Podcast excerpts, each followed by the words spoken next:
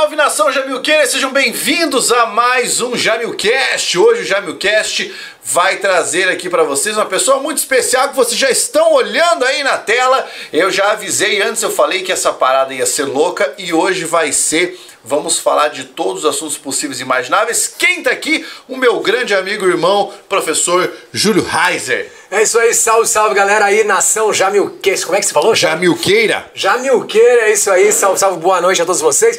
É um prazer hemorrágico estar aqui, é um prazer muito grande e eu quero saudar todos que estão assistindo né, neste momento ao vivo e também quem vai assistir depois, né? É, é este nosso episódio especial número 8, episódio 8. Eu gosto do número 8, acho muito legal, deitado ele vira o infinito. Exatamente. É, na numerologia pitagórica, ele é o, aquele que está um pouquinho antes do, do per, da perfeição do 9, então é um prazer muito grande estar aqui pra gente falar sobre tudo, muita coisa doida, muita coisa legal, então Valeu, obrigado pela audiência de vocês. Hoje é o dia de você saber histórias, pontos de vista, perspectivas e coisas malucas. Você que está no chat vai poder mandar sua pergunta, a gente vai trocar ideia. Você que está aí que ainda não compartilhou o vídeo, tem um botãozinho ali embaixo que diz compartilhar, joga para sua rede para que todo mundo possa vir para cá. Se você ainda não está inscrito no canal, é certo que hoje à noite você vai brochar porque é a maldição de quem não está inscrito no canal. Tem que clicar ali para fazer a inscrição. Olha só, já tem uma galera dando boa noite. O Jean-Michel falou: essa vai ser louca. Pode começar falando é, ambos de amor pelo rock. Essa é uma boa. Tássio Silva Nascimento já mandou um abraço. Aqui o Leonardo disse salve Pablo, salve Reiser. Viviane Margonar deu um boa noite. Nici Araújo também, Viviane de novo, Edivaldo. Sensato Edivaldo, olha só que coisa louca a, a Viver novamente e a Mai Gomes, pessoal aqui dando as, o, seu, o seu alô, o seu recado. Lembrando que você que está acompanhando, se quiser fazer anúncio do seu produto, do seu negócio, é só você mandar aqui que a gente anuncia. Essa é uma parada muito louca. Bicho. Isso aí. É, amor pelo rock é legal, né? Quem não tá amando muito rock é o Will Smith, né? Mas tirando isso aí. tirando isso aí, o amor pelo rock tá rolando, tá? Tá valendo isso aí. Show de bola. Nisso, um abraço, vive também. Aí, legal, show de bola. Obrigado pela, pela companhia de vocês. E é isso aí que o Pablo falou mesmo, hein? O negócio é curtir, comentar, acionar o sininho e fazer inscrição no canal que você não pode perder. Exatamente. Então, cara, vamos começar a falar vamos. hoje. Vamos trocar aquela ideia ah, o Carlão vai tirar umas fotos aqui. Carlão, isso aí, Eu The vou Charles. Até passar. Você quer colocar um pouquinho no, no Instagram? Não. The Charles. Não precisa. Hoje não vamos começar no Instagram. Vamos só. Já, já começamos aqui no, no YouTube e a parada vai seguir por aqui. Então vamos lá. É, para quem não sabe, eu e o professor Júlio Reiser temos uma história muito louca que remonta do início das nossas carreiras praticamente como professores, né, bicho? Já faz, é. faz quantos anos que nós Cara, nos conhecemos? eu sei, mas eu acho que é do início do século XXI, inclusive.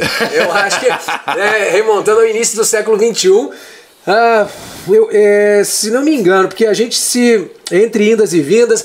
Aí tinha às vezes que eu te encontrava na auxiliadora também, mas a gente não, não, né? Do Guarujá também. Eu acho que 2004, talvez. 2005, é, eu acho por que por aí, por aí. Seguramente isso aí, da época dos pré-vestibulares. E aí as viagens, né? As viagens com, a, com a, o coração né, saindo pela boca, aí depois o concurso, aí depois as saídas, é por aí, uns 20 anos vamos colocar? Assim, é, é vai, vai, vai arredondar pelo menos para uns 20 anos, cara. Então, é muito tempo, é muita coisa que a gente fez até agora. E para quem não conhece o, o Júlio, eu vou trazer um, um pouco aqui da biografia dele. Eu sempre começo fazer, fazendo isso com os entrevistados, pedindo para você falar o seu nome, sua idade, o que você faz. E já engrenar um pouco, já emenda, cara, direto tua história, fala um pouco da tua infância, do porquê você decidiu ser professor, porque quando a gente finalizar essa parte, a gente começa a bater firme nos outros pontos. Show de bola, só que por causa do ar, né? E vamos lá. Então, meu nome completo, Júlio César Reiser Nashik. Usa o Júlio Reiser que fica mais fácil também, pela numerologia ficou bom pra caramba. Uh, tenho 40 anos, 39 anos de, de idade no, no RG, mas 40 anos de concepção já. Uh, sou professor há 20 anos, decidi ser professor por uma questão, acho que de, de vocação mesmo, cara. Eu gosto muito, sempre gostei muito de ah, da informação, sempre gostei muito de público desde os quatro anos, assim, quando é, a gente. Minha família é circense, né? Apesar de que meu pai já não tinha circo quando eu nasci, mas a gente fazia shows, assim, pela, né, por vários lugares tal, em salões comunitários. E apesar da minha dificuldade de lidar né, com, com algumas coisas que parece que eu não tenho, como por exemplo timidez, entre outras coisas, e até uma certa fobia de público, eu sempre gostei muito de estar nessa situação, por ser uma, um enfrentamento mesmo, né, dessa, dessa dificuldade, porque eu sou um pouco antissocial. E e ser professor para mim foi uma coisa encantadora, porque minha mãe era, é, minha mãe trabalhava em escola. Eu tive um professor de história que foi fascinante, Edson Donizete Jardim, ah, que eu tenho muito estima por ele. E história foi a minha grande paixão, sempre. E, e desde a sexta série eu gostaria de fazer história. E aí eu comecei a fazer a faculdade de história, passei na Unioeste Marechal Rondon, transferi por conta de necessidade de, né, de trabalhar e o deslocamento ficava complicado. E aí eu comecei a dar aula já no primeiro ano da faculdade, meio que na cagada, assim. É, num cursinho aqui de Cascavel. Cheguei para conversar com o dono do cursinho, falei, conversei com ele, truquei, contei um monte de migué. É, não achei que fosse dar certo, deu certo, comecei a dar aula no cursinho em Foz do Iguaçu. E aí começou a minha jornada como professor de cursinho para vestibular. Cara, tem uma coisa muito engraçada, né? Porque todo mundo que vem aqui e é professor narra eu tinha vontade de estudar, gostava de estudar, eu, tá, tá, tá, mas sempre todo mundo fala a mesma coisa, tipo, eu tive um professor é. que me marcou e por causa dessa pessoa eu decidi dar aula. Cara, e, e é uma coisa assim muito doida, porque realmente esse professor me marcou, cara, e, ele, e eu comecei dando aula inspirado muito nele, assim. Ele, ele contava história, é uma figura fascinante, assim, o cara sensacional e ele me inspirou demais mesmo. Ah, eu lembro até hoje que os primeiros relatos sobre o Egito antigo, contando sobre mumificação, curiosidades sobre a pirâmide e tal, foi ele. Eu lembro da história da aula dele da sétima série. E isso me fez falar assim, caramba, eu quero dar uma aula igual esse cara. Quando você pisou na sala de aula pela primeira vez, você lembra do que você sentiu? Você ficou ansioso? É, qual foi tua reação nessa primeira Foi ódio, ódio de um chinês filho da puta que tava sentado lá e eu... Foi assim, ó, com todo respeito, tá, gente? Não tô falando que o chinês... Não, eu tô dizendo que daquele chinês... O cara. O cara. Porque foi assim, foi em Foz do Iguaçu, num cursinho, na turma de terceirão. Na primeira aula, já foi aí, né?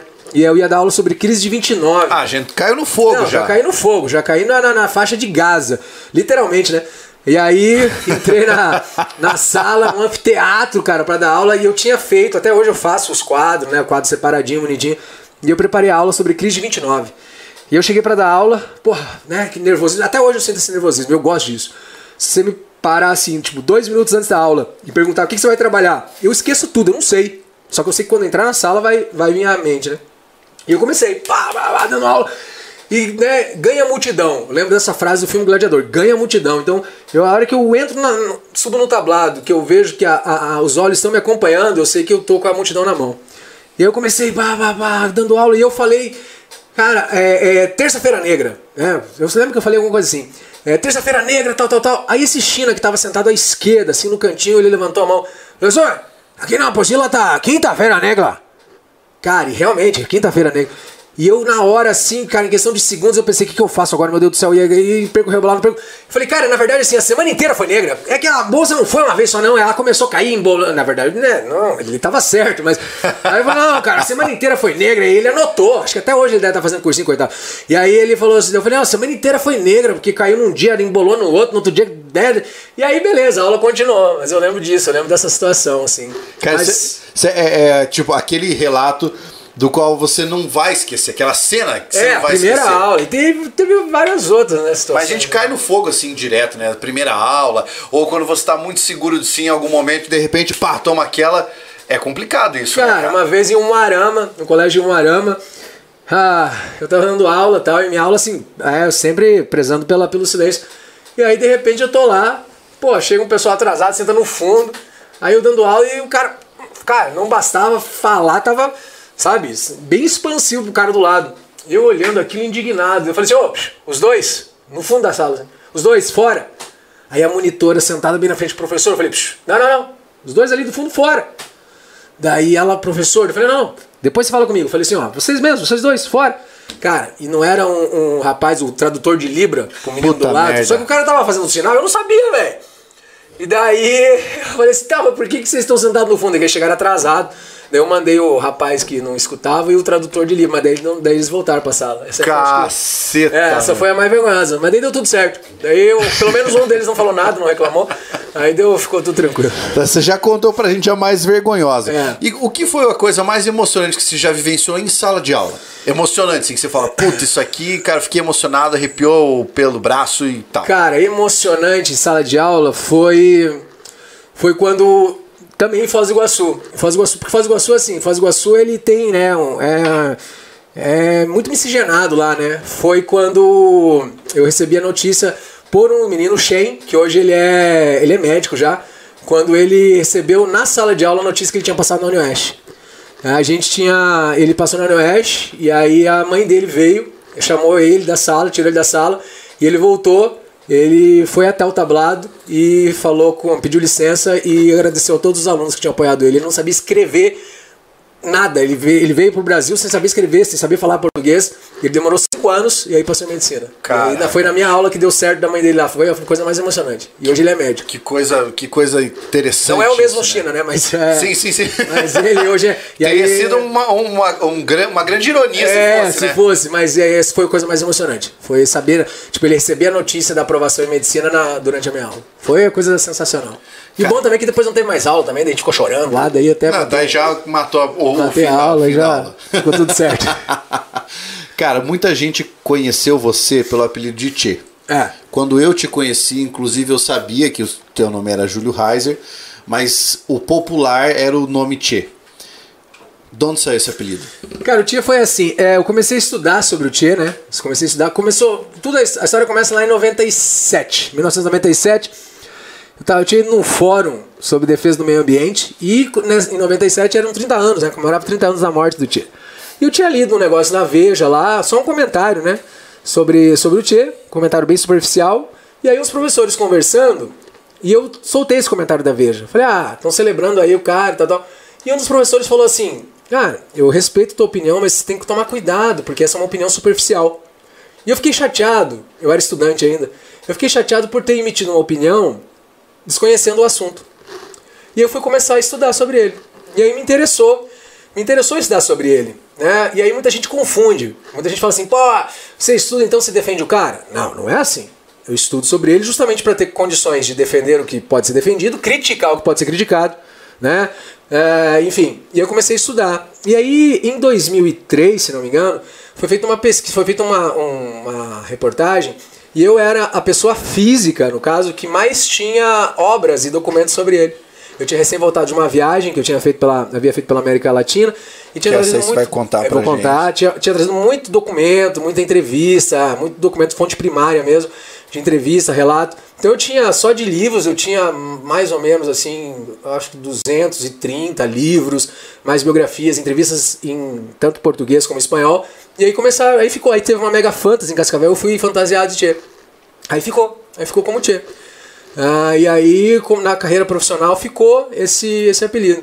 Aí em 2017, 2000 2017, 2018, quando eu interrompi um ciclo, né, que envolveu um monte de coisa, aí eu entendi que o Tchê tinha ficado pra lá, e aí eu assumi a identidade de Júlio mesmo.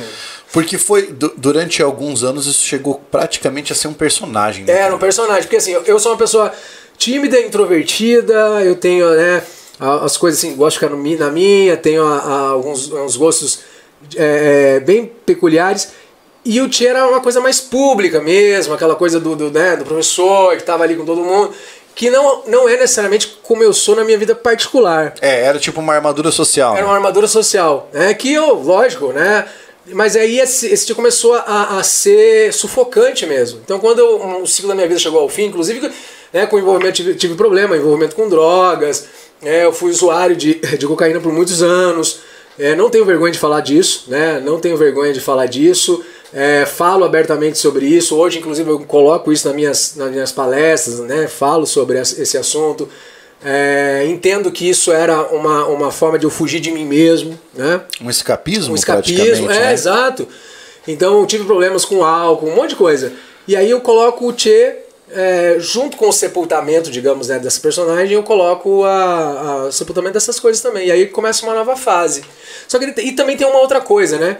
Porque o pessoal começou a confundir muito. O Brasil estava passando em 2018 por uma fase de bipolaridade política muito grande.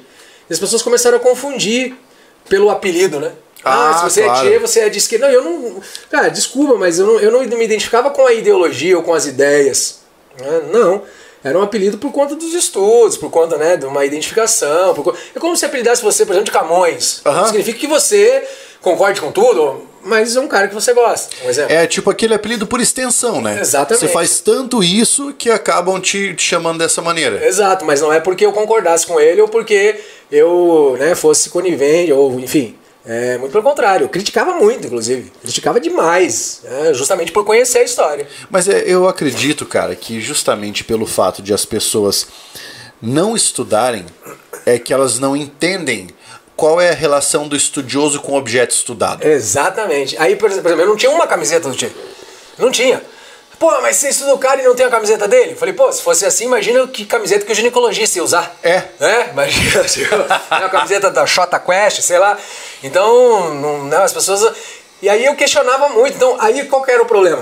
O pessoal, por exemplo, né, da, da chamada, dos chamados grupos de direita, me detonavam, ainda mais Cascavel, que é uma cidade, né, complicada. Me É, detonavam. Cascavel, pra quem não sabe, cara, é uma cidade assim que tem um núcleo é, tem um núcleo ultra conservador muito forte. Muito forte, cara. Então, pra quem é, pra quem não conhece a cidade, existem algumas coisas que aqui ainda são extremamente fortes, que é Obrigado, Carlos.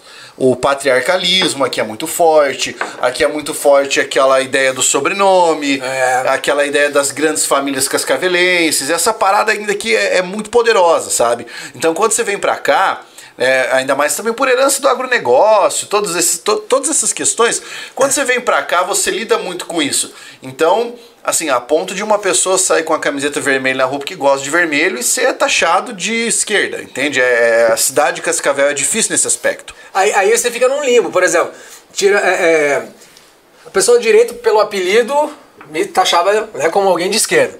Só que aí o pessoal de esquerda também não me achava de esquerda porque eu, eu detonava. Por exemplo, você hoje, ir numa manifestação, numa passeata com a camiseta do Che, é, é a coisa mais absurda, porque ele condenava a passeata.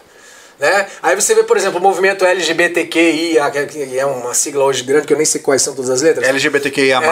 É, é, exatamente. O cara ir numa, num protesto, né, usando a camiseta do Che é, é absurdo, porque o Che era homofóbico. Era uma das coisas que eu, que eu, que eu contestava nele, que eu, que eu achava que eu era contra, era isso. Ele é homofóbico. Ele era, inclusive, é, é, é, é, preconceituoso em relação a etnias. Ele era, ele tinha um, um quê de racismo, digamos, argentino, né? Portenho, aquela coisa. Então ele, ele tinha essa, essa coisa. O, o espanhol acha que é Deus e o portenho tem certeza. O portenho da década de 20, até essa é a diferença. Então, tinha muitas coisas assim. E você ficava naquele, naquele limbo. É tipo Monteiro Lobato pra semana de arte moderna, entendeu? Ah, é, é. É, Cara, esses dias eu tava lendo, tava lendo uma obra, e aí eu, eu postei a capa do livro e mesma reação, a galera sentando a bota, né? Eu tava lendo um livro do Marx chamado Crítica ao Programa de Gotha. Que é uma obra sensacional. E as pessoas não entendem, por exemplo, quando falam de esquerda ou do Marx ou coisa dessa natureza, não entendem a relação que existia entre o Marx e o La Salle. Aham. O fato de o Marx descer o pau no La Salle, porque diversas ideias que se perpetuaram posteriormente como ideias do Marx não são do Marx, são do La Salle. Né? E ele explicava isso, mas também as pessoas não entendem a ideia do movimento de o Marx e o Engels terem se afastado do partido e ficaram apenas, ficaram apenas como mentores intelectuais, né? E aí, velho, é essa história. É difícil você explicar para as pessoas, principalmente para quem não quer entender ou não quer ter acesso à explicação. É, não, e aí quando você entra naquela. Vira uma celeuma, quando, por exemplo, você diz que. E eu defendo isso com propriedade e a gente defende e sustenta isso se necessário, que o Marx propriamente não era marxista. Ah, que o Marx, exatamente. o que o Marx produz é visando ter. Ele escreve, se você pega desde a da escolha do método, desde a contestação, né, um profundo conhecedor de Adam Smith, enfim, conheceu o capitalismo profundamente, ele escreve para ganhar dinheiro, entendeu? Ele era um amante do capitalismo, ele queria viver bem. O fato é esse, ele, ele, ele escreveu para ser conhecido no meio é, é, científico, no meio intelectual, e o sonho dele era ganhar um dinheirinho com a obra dele, entendeu? O fato é esse, cara. A verdade é essa. Entende? A gente não pode condenar o cara que é um intelectual, isso é inquestionável, é pelo que fizeram com a obra dele depois. Ah, claro. Né? O Entendeu? problema não é a teoria, é o fã-clube. Exatamente, o fã clube ferra com o cara, Né? entendeu? O fã clube ferra. Eu não posso, eu não posso condenar é, é, é, é, Jesus pelos cristãos que mataram em nome dele, eu não posso condenar o Marx pelos marxistas ou pseudo-marxistas que fizeram um cagado com o Eu não dele. posso condenar o Marx pelo Stalin. Exatamente, né? Pelo Lenin, não posso fazer isso. Porque o Marx, pô, um intelectual pra caramba. E poucos conheceram profundamente o capitalismo como o Marx conheceu. Ah, isso é fato. Ele, ele é o maior conhecedor do capitalismo. Aí vem uma ironia, né? Tipo, um paradoxo ou uma ironia. O maior conhecedor do capitalismo é o cara que tentou combatê-lo. Exa- Cara, que co... isso é uma coisa muito interessante. Eu- mas eu sabia que a nossa conversa ia ser desse tipo. ó. que a gente ia para um lado, depois para o outro. Voando. E voando, não Sem sei o quê. GPS. Vou aproveitar uma, uma parada, um gancho que você pegou do início, cara. Já foda-se o script, né? O que, que você achou do tapão do Will Smith na cara do Chris Rock? O- opinião franca. Tá, opinião, cara, franca é o seguinte, ó. Eu acho que, primeiro ponto, tá? Fez certo. Fez certo mesmo. Porque assim, ah, mas e se todo comediante se levantar pra tá. É, pois é, mas e se todo humorista começar a zoar a mulher, entendeu? Porque assim, se fosse contra o Will Smith, aí eu teria achado errado. Porque o Will Smith também é do ramo, entendeu? Aí beleza. Mas quantas mulheres têm que baixar a cabeça por conta de humor? Isso, hoje foi com ela por causa da, da doença dela. Mas quantas vezes já foi com mulheres é, de sobrepeso, com loiras, com. Entendeu? Então ele falou contra alguém que não podia nem se defender, que sequer pegaria o microfone Aliás, durante a cerimônia. foi a segunda vez. Segunda vez, Né? entendeu? Ele fez isso em, em cerimônias distintas.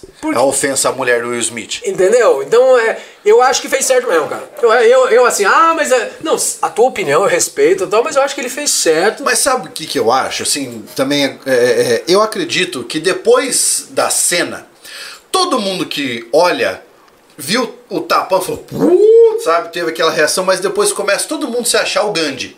ah, sabe? é, exatamente. Não, porque eu não apoio a violência. Não, porque não sei o quê, porque a pessoa tem que ser temperada, que a pessoa não sei o quê. Cara, a circunstância foi extremamente complexa, mas eu queria trazer aqui uma provocação para você que está assistindo e para o meu convidado. Vamos lá. Que é o seguinte: nós tivemos a seguinte cena. Chris Rock lá recebe um tapa de Will Smith, beleza? Certo. Essa cena nós conhecemos. O que, que aconteceu nessa cena? Tiraram todos os méritos de questões que são questões satélites e ou melhor, podem até ser questões centrais, mas concentraram em outras questões do tipo limites do humor, o que é humor, o que é ofensa, o trabalho do humorista, etc, etc, etc. Vamos aqui trocar um pouco as figuras. Vamos imaginar que quem tivesse subido, mesma questão, tá? Ofensa, Ah. esposa, tá, tá, tá. Quem subiu pra dar um tapa no Chris Rock foi o Adam Sandler. Aham. Ah, não, aí viraria toda uma situação diferente, né? Você já fez a análise semiótica, aham. né? Já, já, já, já pensei nisso. Ainda bem que a situação étnica, a situação toda foi. Vamos agora inverter. Adam Sandler faz a piada. Will Smith levanta e o estapeia. Certo. Aí eu penso que a situação seria menos. No meu ponto de vista, né? Talvez fosse menos. O agravante da piada. A, a piada talvez fosse mais. parecesse mais ofensiva. Entende o que eu Aham, quero dizer? entendo, entendo, Porque aqui nós tivemos, no caso, dois artistas renomados, né? Que são negros e houve entre eles essa contenda. Aham. Mas se nós tivéssemos, por exemplo, o Adam Sandler, que é caucasiano, envolvido nisso e em qualquer uma das partes, a situação teria uma repercussão muito divergente do, do ponto central, que era o ponto do tapa ou do limite do humor, etc. É, e aí você tem. Eu, eu, eu pensei nessa situação também, e eu pensei como que veio a calhar as circunstâncias, né? E aí, lógico, aí tem toda uma repercussão. Eu tava vendo que os ingressos pro show do, do, do- Chris Rock eram 47 dólares, agora estão 353. Tem toda uma. E nesse mundo da academia, eu juro pra você que eu já não sei mais quais são ah, os limites da, da cultura de massa, da, entendeu? Da, da, da, da divulgação, da, da, da, da, como é, da projeção econômica do negócio. Eu juro que eu fico perdido nas circunstâncias, assim, na situação. Eu juro que eu. eu é, porque assim, ó, quem tá assistindo, deixa a gente explicar uma coisa pra vocês assim, falar. Existe tanta, tanta situação absurda quando a gente fala sobre a televisão, quando a gente fala sobre a, a, a- o que acontece por trás das câmeras, que eu, eu, eu me questiono até que ponto isso foi, foi ou não foi combinado. Ah, mas ah, a situação deu pra ver que era sério. Pois é, porque são dois atores fantásticos também. Por isso que, né? Eu Bem, eu e o Júlio trabalhamos juntos muitos anos é, nos mesmos cursos, tá? Nos mesmos cursos. E nós podemos falar para você com toda clareza que há uma diferença entre aquilo que acontece com a câmera ligada e aquilo que acontece com a câmera desligada. Então essas suspeitas são suspeitas válidas. O Edivaldo mandou uma mensagem agora que eu achei muito interessante. Ele disse: Já ouvi algo mais ou menos assim: cuidado com o que você suporta, pois você poderá estar demonstrando como você gosta de ser tratado. É, exatamente. Eu acho que isso é uma relação é, de, de, de, limites, né? Vai, veja até onde você vai, né? Diga, é, mostre até onde você está disposto aí, porque depois que você mostrar a sua disposição, porque certamente o Chris Rock nunca mais vai fazer piada com a esposa do Will Smith. É, isso, isso é, é fato. Muito provavelmente. Entendeu? Isso, isso, isso é fato. Mas agora uma outra coisa também que, que talvez fuja um pouco do foco e pareça falacioso, mas não entendo dessa maneira, que me leva a refletir, talvez por uma outra seara, mas Engraçado que a academia se reúne, mas ninguém premiou ali, dos filmes premiados, nenhum deles era sobre paz, né?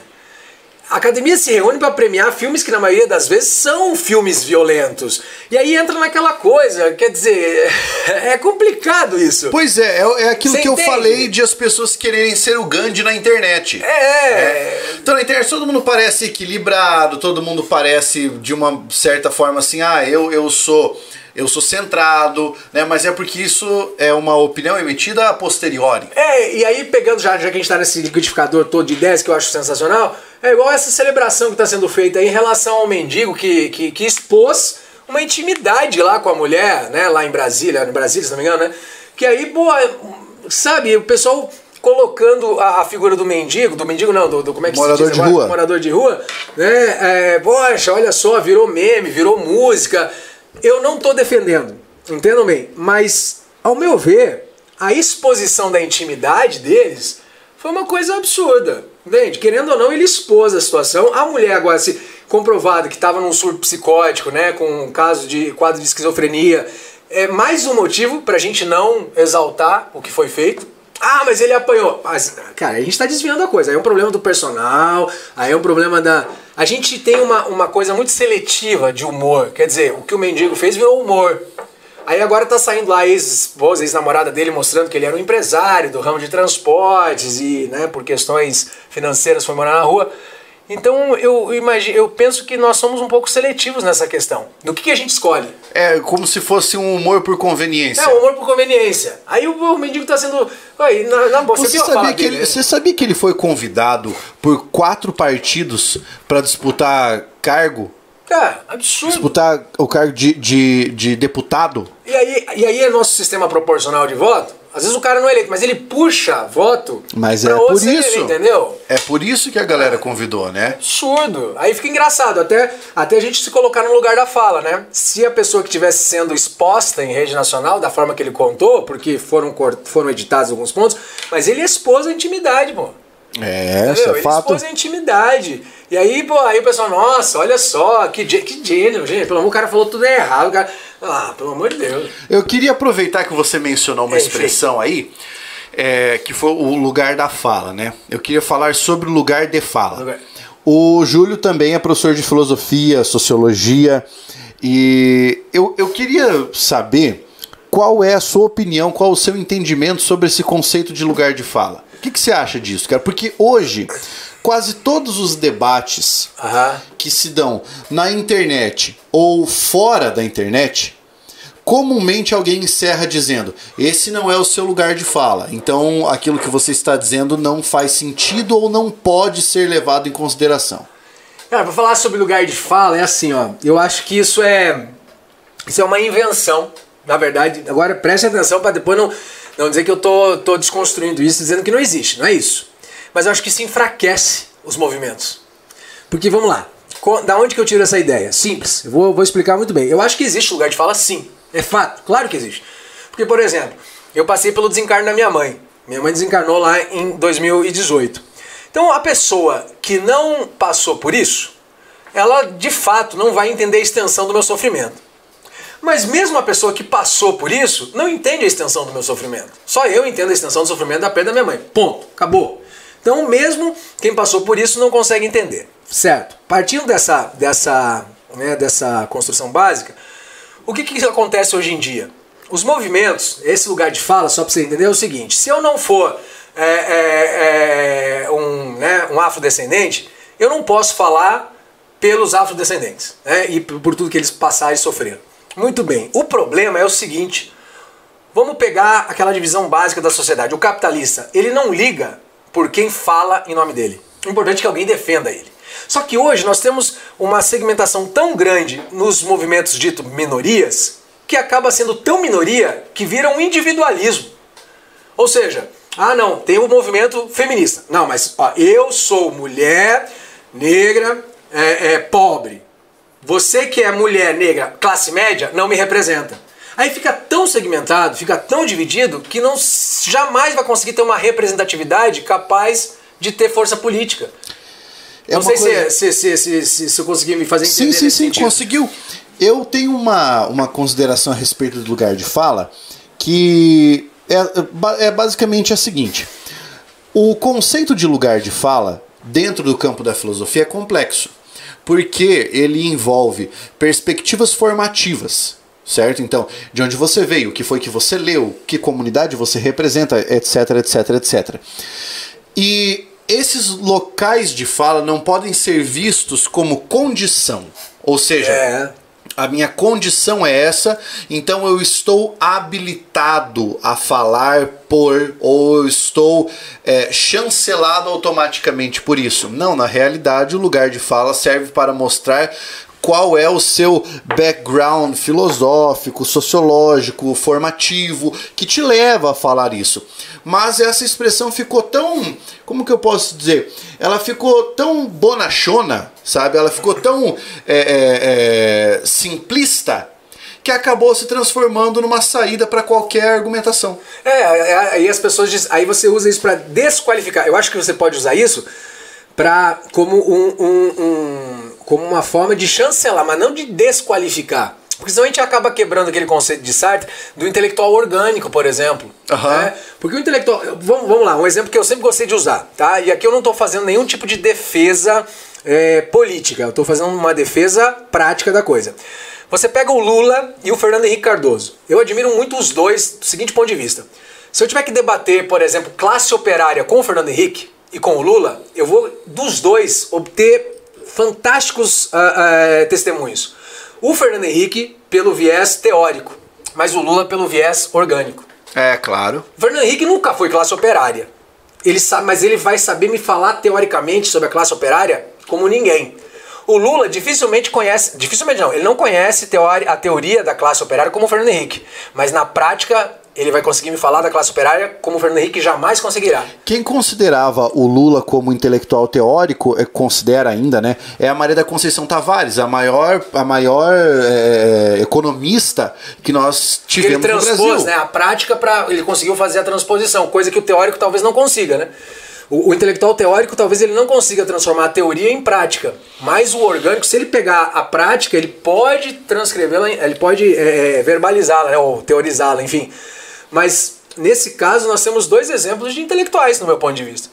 E aí, se a gente pegar, por exemplo, a teoria das inteligências múltiplas, viajando um pouquinho, por exemplo, quer falar sobre inteligência espacial? O Neymar seria um exemplo disso. Ah, claro. De inteligência espacial, velho. Ele pode não conhecer Brás Cubas, ele pode não conhecer. É, é, mas, mas inteligência espacial ele coloca todo mundo aqui de 10 a 0. Então, por que, que eu estou falando isso, mesmo parecendo que eu estou divagando no assunto, mas não estou? Com isso eu quero dizer o seguinte: quando a gente fala sobre é, é quem está referendado ou chancelado para falar de determinado assunto, é muito delicado, cara. Ah, isso é, é fato. muito complicado falar sobre isso. Eu não posso achar que o, o, o, o, o indígena ele está chancelado para falar de política indigenista. Ele pode conhecer a realidade, mas ele não conhece a política. É claro. Ele vai ser engolido dentro de um plenário. Pergunta, na sua opinião, essa, essa dificuldade de se considerar ou de se levar é, como ponto de partida as múltiplas inteligências é uma pedra no sapato da educação no Brasil? É, a gente tem um modelo ainda o, o modelo estrutural da educação brasileira, ele ainda é jesuítico, né? É, jesu, é, ainda, ele segue ainda uma linha meio jesuíta. Até na, na própria estrutura física né, da nossa, da nossa, das nossas instituições, aí passando pelo modelo positivista ainda na, na, na, na formatação geral, né? Uhum. Então a gente tem, por exemplo, a gente sai, isso é um pouco clichê, mas eu preciso concordar.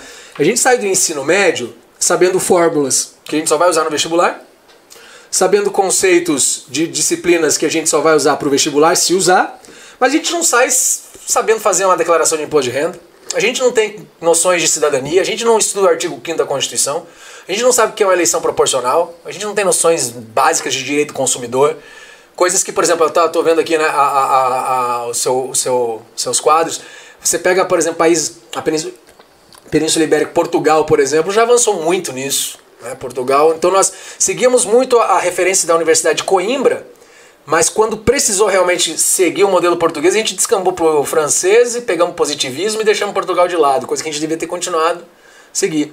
Você concorda que o modelo de educação que a gente tem ainda é tecnicista? Eu acredito que ele é tecnicista tentando migrar para um modelo prático, mas não conseguiu. Aquela coisa meio de Brasil, sabe? Vamos, vamos tentar corrigir. Uhum. Vamos, vamos usar Vamos usar, quem que fala sobre isso?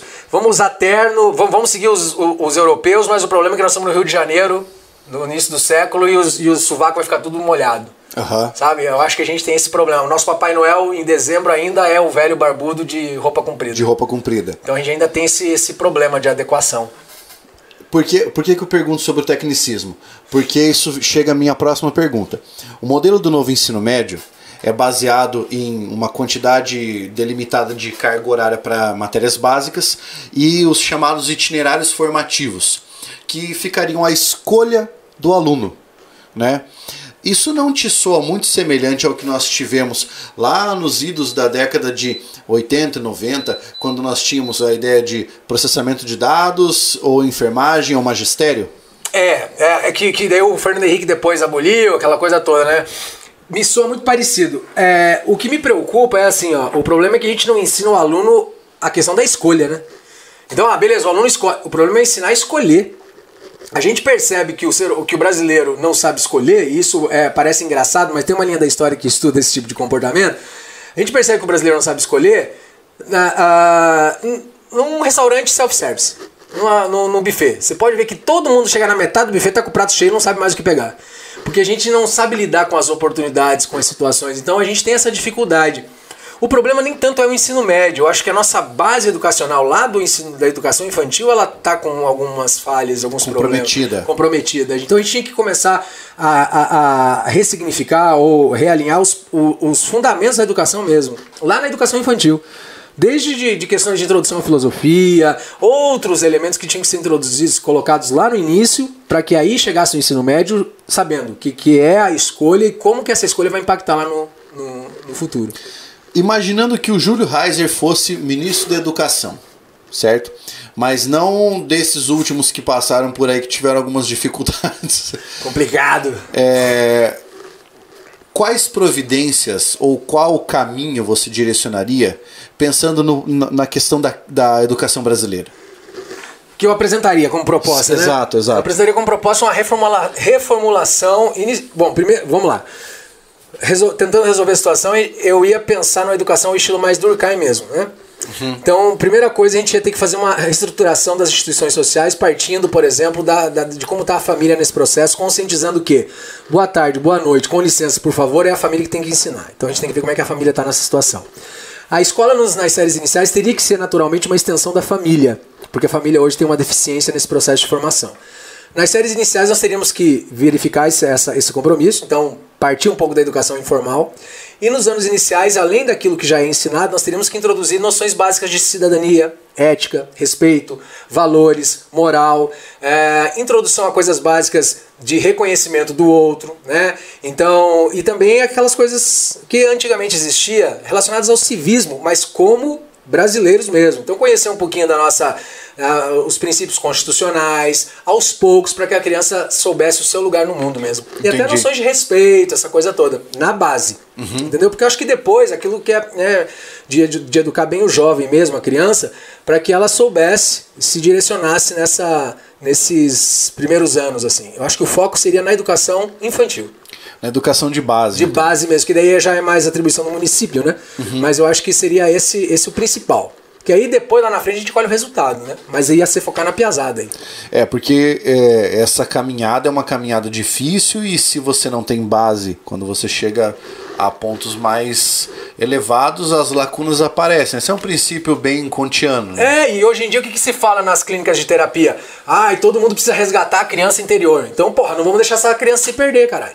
Né? Porque todo mundo quer voltar e buscar a criança interior. Todo mundo tem um problema com a tal da criança interior. Então não vamos deixar essa criança se perder. Vamos evitar ao máximo essa criança se perder. Então vamos pra, pra categoria de base, porque a seleção já tá perdida. vamos com os fraldinha, porque a principal já, já foi, a principal já era, entendeu? Você se considera um filósofo? Cara, não, porque se eu me considerar, eu já não sou, né? não, não, me considero. Cara, eu me considero um. Você aceita bem o rótulo? o De filósofo? É. Não, não, cara, eu, eu, eu me considero assim um apaixonado pelo desconhecido. É porque o desconhecido é muito maior, né? Que é, e aí, e aí não é, não é, não é ser Piegas. é, não é ser pega não. É que me encanta muito o que eu não sei. Porque o que eu já sei vira página virada. É página virada, né? O desconhecido. E o desconhecido pela, pelo mistério mesmo, né? Mas o desconhecido não naquela coisa de ah, não, não, o desconhecido porque e o simples também me encanta muito. O simples, o desconhecido. Por isso que eu gosto muito que quando eu vou conversar com alguém que a pessoa às vezes fale de coisas que eu não sei, né? De coisas às vezes que é a dela, por exemplo, uma poesia. Pô, a pessoa me mostra alguma coisa que ela escreveu da cabeça dela, porque isso eu não conheço. Agora, não, se a pessoa vai me mostrar uma coisa que ela escreveu porque ela copiou ou porque ela. Não, eu gosto de, de ver isso. É, Para mim, cada ser humano tem essa, essa riqueza. Mas eu acho que é, eu sou um amante do desconhecido, do conhecimento que ainda está por, por se revelar ou que, que já foi revelado, mas que eu ainda não alcancei. Que é a perfeita definição de um filósofo. É, basicamente. é basicamente isso aí. Mas por que, que eu pergunto isso, cara? Porque assim, ó, eu acompanho o que você fala é, para além das nossas conversas desde a época do História Banguela. Senhora Banguela, isso aí. Entendeu? Desde essa época. E você é uma pessoa que pensa por si desde há muito. Sabe? Então, é, eu acho que esse essa categoria seja uma categoria interessante para você. E eu acho que você, apesar de uma grande profundidade de leitura, é um filósofo orgânico. Entende? Você sabe fazer essas abstrações a partir do teu empirismo. Por isso que eu perguntei se você aceita bem esse termo. É porque o que, que eu, eu, eu sempre. É, eu, eu, e até falo isso para né, as pessoas, que é assim: o que, que eu acho que é leitura? A leitura, e, eu, e, e você também lida bem com isso que eu sei. A leitura, ela é pra gente uma. É como se fosse o corrimão de uma escada. Mas ela não é a escada. Ela é o corrimão. Você não começar também a viajar em coisas que já foram, né? Então eu não vou ficar aqui questionando determinadas coisas que já foram sacramentadas, que são daquele jeito. Então a, a leitura é isso, ela é o corrimão. Mas você, tem, você também tem que começar a chegar a algumas coisas por si. Acho que é legal isso, entende? Porque senão a gente vai ficar sempre é, é, é, é, na mesma coisa. Então a leitura ela é legal, mas você também às vezes tem que fazer aquilo que o Nietzsche fazia, né? Mas eu acho que o Nietzsche era chato mesmo. Mas às vezes dá um- um- uma pausa na leitura e começar você a conceber algumas coisas, mesmo que no começo elas não sejam, né? Mas você também, o que, que você está trazendo?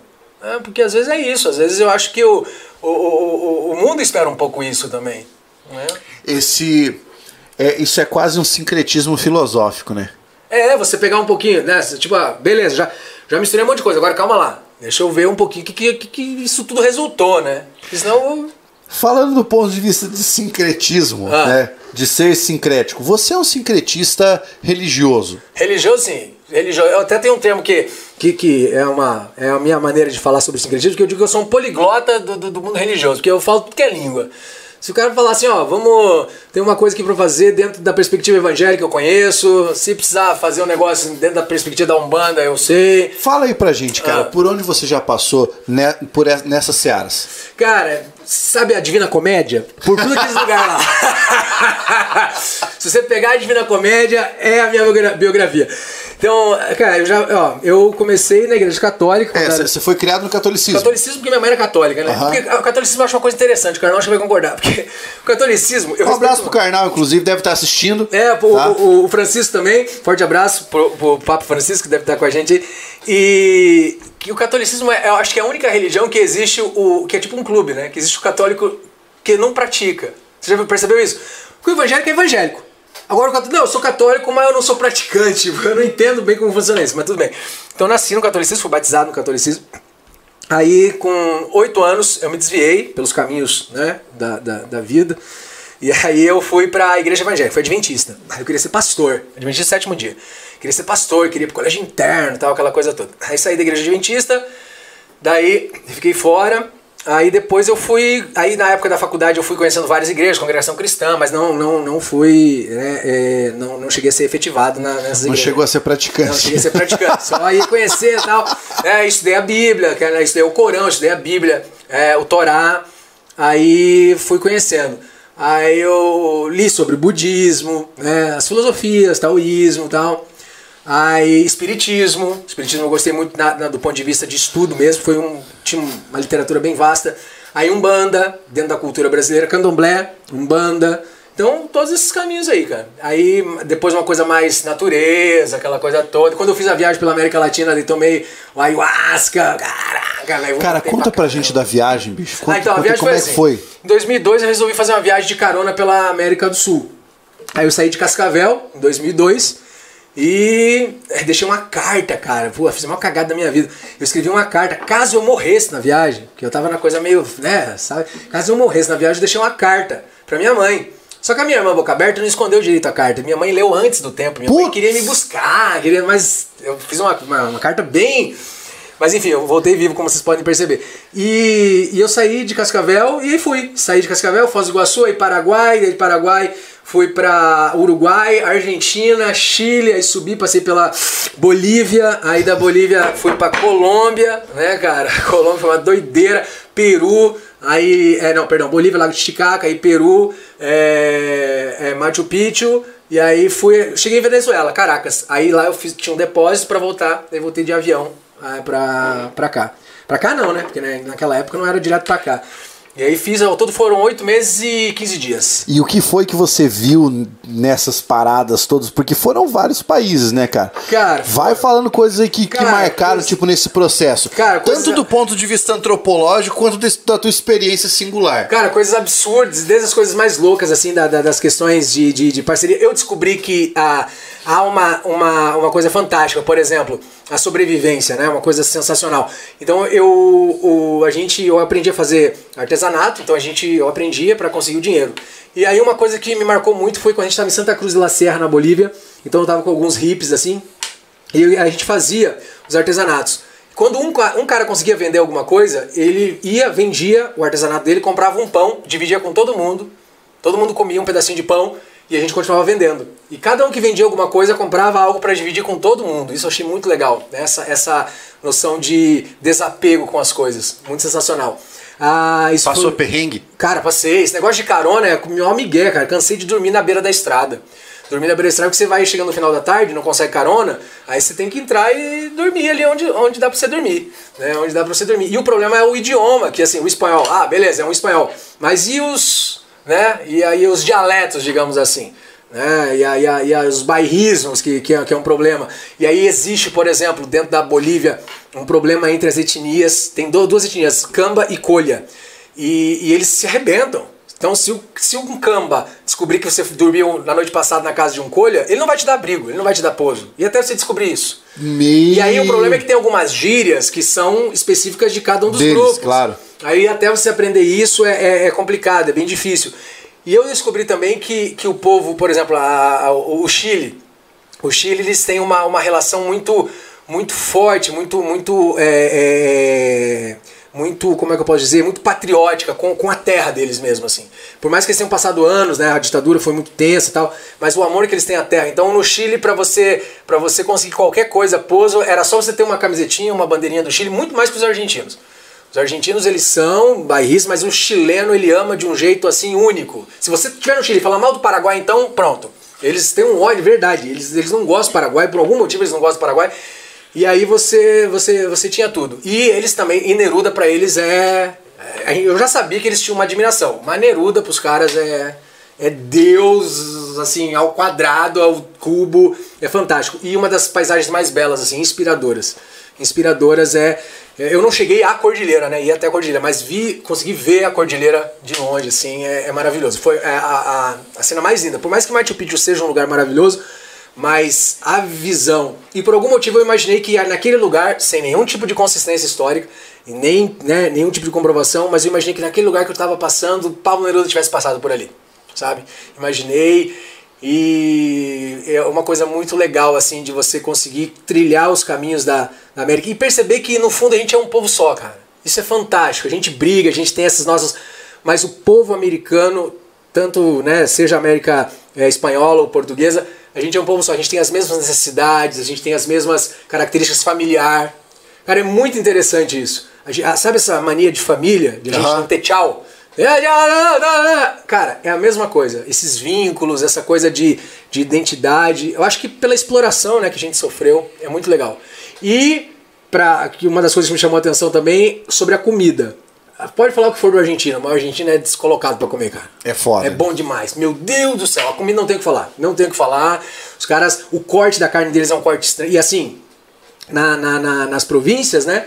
Nos de- departamentos, acho que na Argentina se fala departamento ou província, não lembro.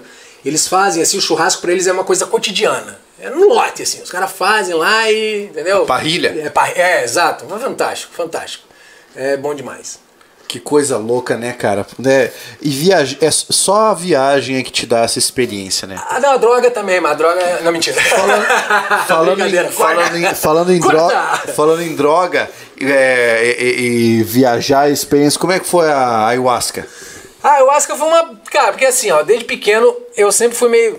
Minha, minha cabeça sempre foi assim, o real e o, e o irreal, digamos assim, ele sempre foi meio que misturado, né? Então a ayahuasca só deixou mais colorido do que eu já via. Então. eu, cara, eu vomitei um monte lá e tal. Mas foi interessante porque eu fiz na tribo na Bolívia mesmo, né? Então, ah, eu fiz com uns rapazes lá, com uns rapazes, mais novo tinha uns 90 anos de idade, também junto com o Colombo. Mas ele estudou com o Hernan Cortez. Aí o, o- o- eu fiz com eles. ah, se você entende ele como um ritual, é legal. Que, que eu percebo hoje no Brasil e percebo hoje com essa rapaziada aí? É, virou uma modinha, né? Então é como você tomar um mate lá no Rio Grande do Sul e tomar um mate hoje, né? o ritual deles é interessante quando você entende ele como parte da cultura, assim. Eu, eu vomitei um monte e tal. Pra mim, eu entendi, assim, no meu, no meu ponto de vista, o que, que o ayahuasca é na, na visão deles, assim. Ele é um GPS, que ele, ele ajuda você a acessar algumas coisas em relação à sua conexão com a espiritualidade. Mas ele não é uma necessidade constante. Hoje o que a pesada faz hoje em dia é isso aí, tá? E no meu ponto de vista não, não é legal. No meu ponto de vista, cada um faz o que achar melhor. Porque assim, você tem como acessar. Tanto que né, a meditação visa levar você para este estado. O ayahuasca é um GPS, ele vai, tchum, te coloca lá. Mas você descobriu que existe esse lugar. Então agora cabe a você chegar a este lugar sem auxílio de nada. Então, a, a- e é isso que, que, que é o isso que é o difícil. E a espiritualidade ela tem um caminho difícil. Claro. Se for fácil, aí, meu amigo, aí a porta é larga. E já dizia que a porta é estreita. Então, eu acredito que o estado de consciência alcançado pelo ayahuasca seja o mesmo estado de consciência alcançado pelos grandes mestres, mas daí por outras maneiras. Né? Então eu sempre falo, quando alguém me pergunta a opinião, eu falo assim, cara, cada um vai fazer, vai alcançar o que, né? É uma experiência muito particular. Eu, particularmente, não, pra mim foi só isso. Só deixou o mundo que eu, que eu já tinha contado mais colorido, assim. Mas eu acho que cada um, né, vomita o Aham. que quiser. Eu acho que eu indico, vai lá, bora lá. Mas assim, tem que fazer uma coisa séria, porque é perigoso. Entendeu? Hoje em dia o pessoal tá fazendo uso. Daqui um dia vai estão vendendo igual. É. É, exatamente. E o negócio, tipo assim, não é tão perigoso quanto né, alguns refrigerantes tem por aí. Mas é perigoso, então você tem que fazer um negócio consciente. Senão vira modinha, né? Cara, é, é, é muito bom conversar com quem tem uma perspectiva um pouco mais ampla a respeito dos assuntos. Você que está acompanhando, se você quiser mandar a sua pergunta aqui para eu fazer pro Tchê, pode mandar aqui. Eu falo, ó, eu, eu ainda não consigo Não, mas assim, mas. é- assimilar para eu fazer pro professor Júlio Reiser. você manda aí, porque vai aparecer no chat e eu já vou emendar a pergunta aqui. Aliás, uma pessoa que tinha perguntado uma coisa de NSS, cara, e assim, é, uma coisa que vocês precisam entender sobre o Jamilcast é o seguinte: o Jamilcast não é um programa de concurso público, tá? Ele é um programa para que a gente possa conversar sobre diversos assuntos. Mas já que a gente tocou nesse assunto, né? Já que a gente tocou nesse assunto, vamos falar um pouco sobre a tua caminhada dentro do mundo do concurso público, velho? Vamos, peraí, Elvis. Os dois fenômenos juntos, esse rei do Brock Bar. Caraca, moleque! Isso é antigo pra caraca, mano! Puxou. Brock Bar, cara! Muito bem. Brock Bar é antigo. Pra quem não sabe, Brock Bar era um bar aqui em Cascavel que era assim, ele era a curva, entendeu? Ele era o... A curva do rio. A curva do rio ali, entendeu? Você encontrava, né? Tudo que você tudo, imaginar. Tudo, tudo que você imaginar. Minha jornada no mundo dos concursos, cara, foi assim. Eu dava aula no cursinho pré-vestibular.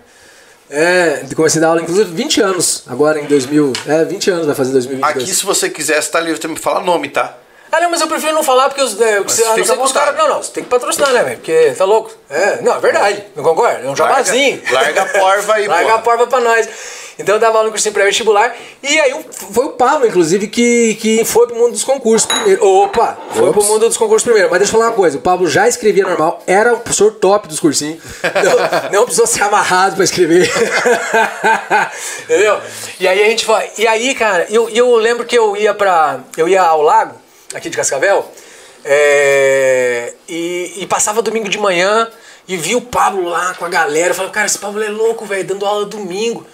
Só que aí a gente começou a conversar e ele me falou do mundo dos concursos e tal, e eu achei um desafio legal. Porque realmente o cursinho, pô, eu viajava 1.200 km toda semana, cara. E aí veio essa oportunidade do mundo dos concursos e eu não conhecia nada do mundo dos concursos. Pra você ter uma ideia, a gente participou de uma reunião e à época tinha um, um curso muito conhecido chamado LFG e o dono era Luiz Flávio Gomes, o nome do dono do cursinho. E o, o nome do curso. E aí falaram desse cara e eu, eu achei que esse cara dava aula lá no curso. Eu não sabia nada de concurso público.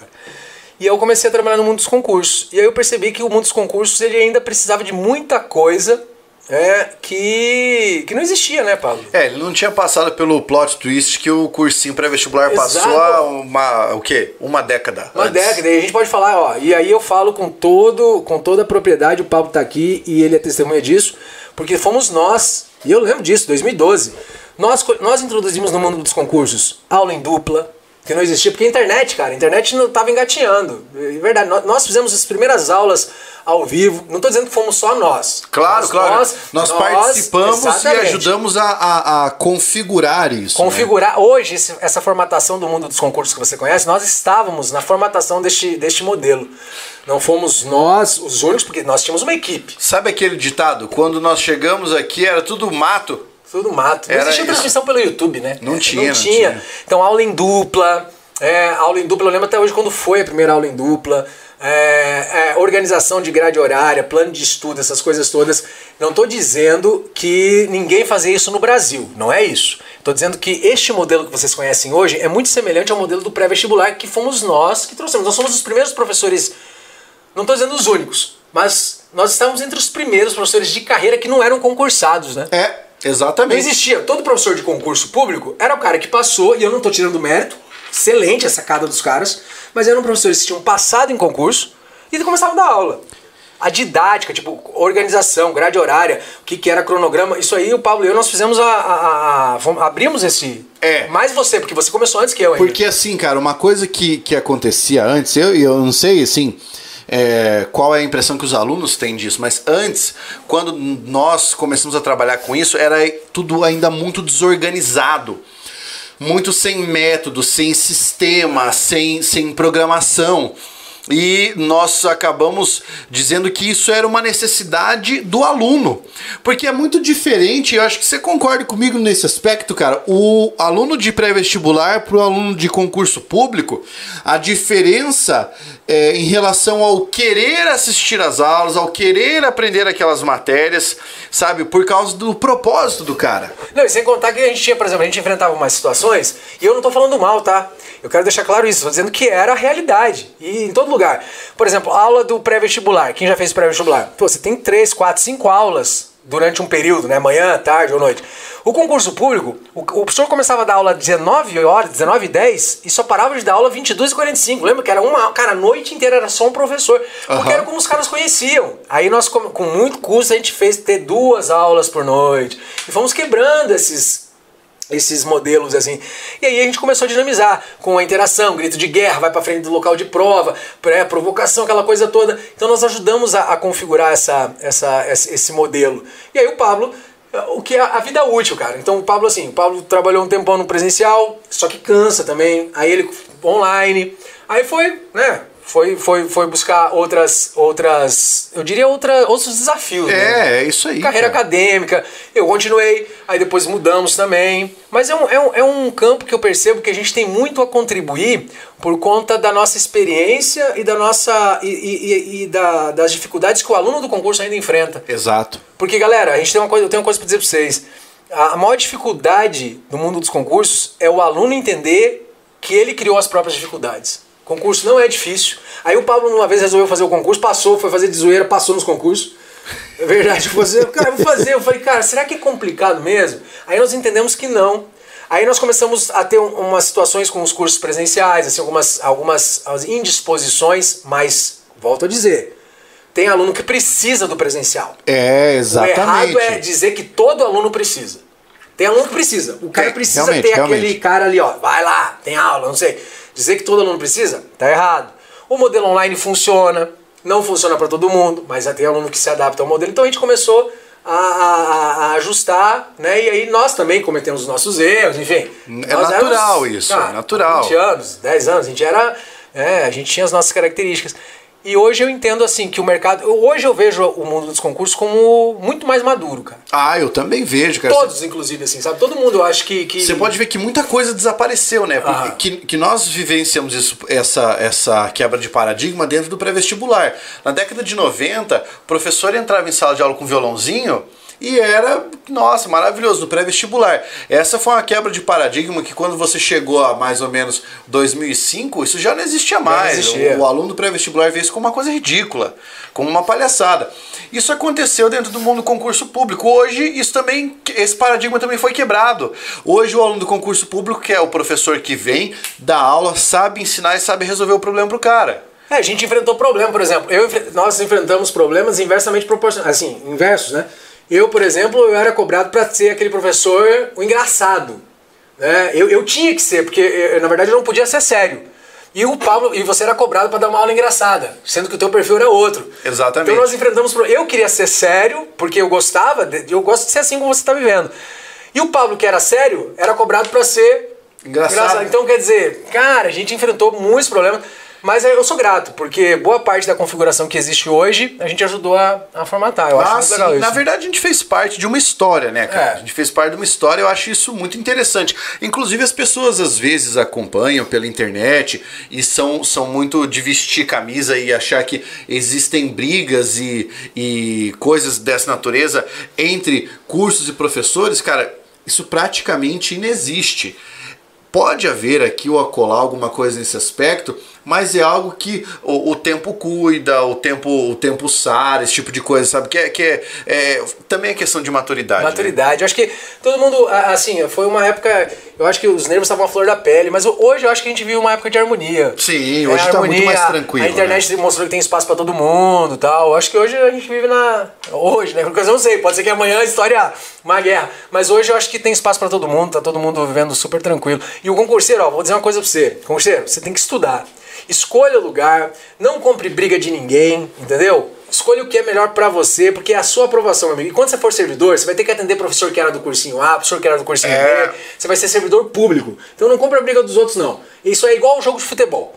É, a torcida se arrebenta, os jogadores jantam junto e os donos do- dos times fazem acordos. Então, a verdade é essa. É, ah, falou, falou tudo. Queria fazer uma pergunta pra você, Faça. cara. Você trabalhou tantos anos como professor de pré-vestibular, tendo que viajar, Aham. E muita gente que acompanha o canal é professor dessa maneira ainda. Essa vida é solitária, bicho. Cara, essa vida. É. Eu vou dizer uma coisa. É. Eu, não- eu não vou não vou dizer, porque tudo que eu fiz, as escolhas sempre foram minhas. Né? A gente é responsável pelas escolhas que faz. Mas quando eu fui usuário né, de, de, de, de cocaína, que foi o que eu mais usei, as pessoas achavam que eu usava para dar aula. E eu não usava para dar aula. Porque a adrenalina da sala de aula me estimulava. Né? Às vezes eu usava para ficar acordado, para viajar, ou depois da aula. Porque é muito, muito estranho aquela situação assim: ó, você está numa sala de manhã com 200, 300 alunos. À tarde você vai para uma sala às vezes de aula, né, da sala, isso uma sala, se dá cinco aulas de manhã, então você entra em contato com mil alunos. Aí de tarde você vai dar aula lá para mais 200, 300 alunos. À noite mais uns 400, 500 alunos. Aí de repente você vai pro quarto do hotel, tem ninguém, cara. Ninguém. Tem ninguém. Tem você e a televisão. Você é televisão. E se você tá mal, dane-se. Ninguém acredita que você tá mal. Porque você é o cara, você é o professor show. Ou então você vai pegar a estrada. Pô, aí você tá lá, de repente aquilo tudo silencia. Você sai de uma sala, aquele fuzuê, de repente tudo silencia. Aí você pega a estrada. Cara, você viaja 1.200 km por semana. Toda semana você vê um acidente, você vê uma criança morta, você vê um caminhão capotado, é um pai que não vai voltar para casa. Ah, e quantas vezes eu, eu vi, algumas, inúmeras vezes, caminhão de corpo de bombeiro capotado. Quer dizer, o cara que saiu para salvar o outro que morreu. Então isso, aí o que acontece? Tem duas situações. Se você é, fica sensível diante daquilo, você não viaja mais. Então você começa a ficar embrutecido. Você começa a ficar calejado. Então aquilo começa a não fazer mais sentido. Aí vira um problema, porque você não se, você não se sensibiliza mais diante da morte. Mas você tem que fazer isso. É uma forma de você seguir adiante. E aí você tem que achar subterfúgio. Aí você não pode mais sair na sua cidade. Por exemplo, Cascavel. A gente, nós demos aula nos cursinhos que estudavam. Cascavel tem 200 mil habitantes hoje. Não, hoje tá com mais. Hoje Mais? tá com tre- 320, 300 né, Carlão? É. Mais ou menos isso, Mas né? a época devia ter isso, os 200 mil. Tinha 2 mil alunos, quer dizer, 1% da população da cidade estudava no cursinho que a gente dava aula. Você saía à noite, ah, ah, professor. Então você acaba mudando seus hábitos, você acaba se isolando. Então é, é solitário pra caramba, cara. É solitário. É a escolha que a gente fez? É. Só que a gente escolheu a educação, né? A fama, por mais estranho que pareça, ela vem como uma consequência que a gente não sabe quando escolhe que ela vai acontecer. É. E é assim, ó. é, por que, que, eu, por que, que eu pergunto isso pros meus colegas que vêm aqui quando eu tô entrevistando? Porque o que você vê pela câmera, você vê o, o professor feliz, o professor tá querendo passar alguma coisa para você. Mas assim, ó, tanto eu quanto o Júlio, nós trabalhamos não só nesse esquema de você pegar o teu carro e viajar várias vezes, como você sair de casa 5 horas da manhã pegar um avião, Ah. para passar o dia inteiro viajando, às vezes ficar 6 horas no aeroporto, chegar a um outro estado que você não conhece, conversar com as pessoas, e é o mesmo esquema.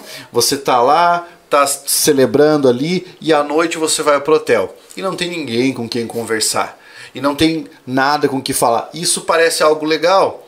Aí você começa a imaginar você fazer isso todos os dias, sabe? e, e é aquela coisa, né, Paulo? Você vai, aí você chega na adrenalina, aí vai dormir como? Aí toma remédio, toma cachaça. Bom, né? não vou dizer que todos façam isso, tô falando do meu caso, né? E quantas vezes a gente tá ali, ó, já aconteceu, Pablo, eu, Oli, a gente ali conversando, às vezes, pô, situação de casa, problema, uma coisa que todo mundo passa. Chega o aluno, a gente, tipo, na hora, Tchum. você corta aquilo ali, sorrisão, mano, isso começa a dar um choque no seu corpo, porque ninguém tem nada a ver com os problemas. E a gente sabe que vocês muitas vezes encontram a gente e precisam daquilo e, e a gente dá o máximo de si. E só que isso vai cobrando um preço, né, cara? Isso vai cobrando um preço, vai cobrando uma, né, tem uma uma, uma conta alta. E aí a, é, essa essa vida solitária ou essa solidão, né, que não, não é nem solitude, é solidão mesmo. É. Porque aí você não quer. Você quer se isolar, você quer ficar longe. Por quê? Porque a gente não admite estar próximo de pessoas, a pessoa, né, próximo das pessoas, e não ser o máximo.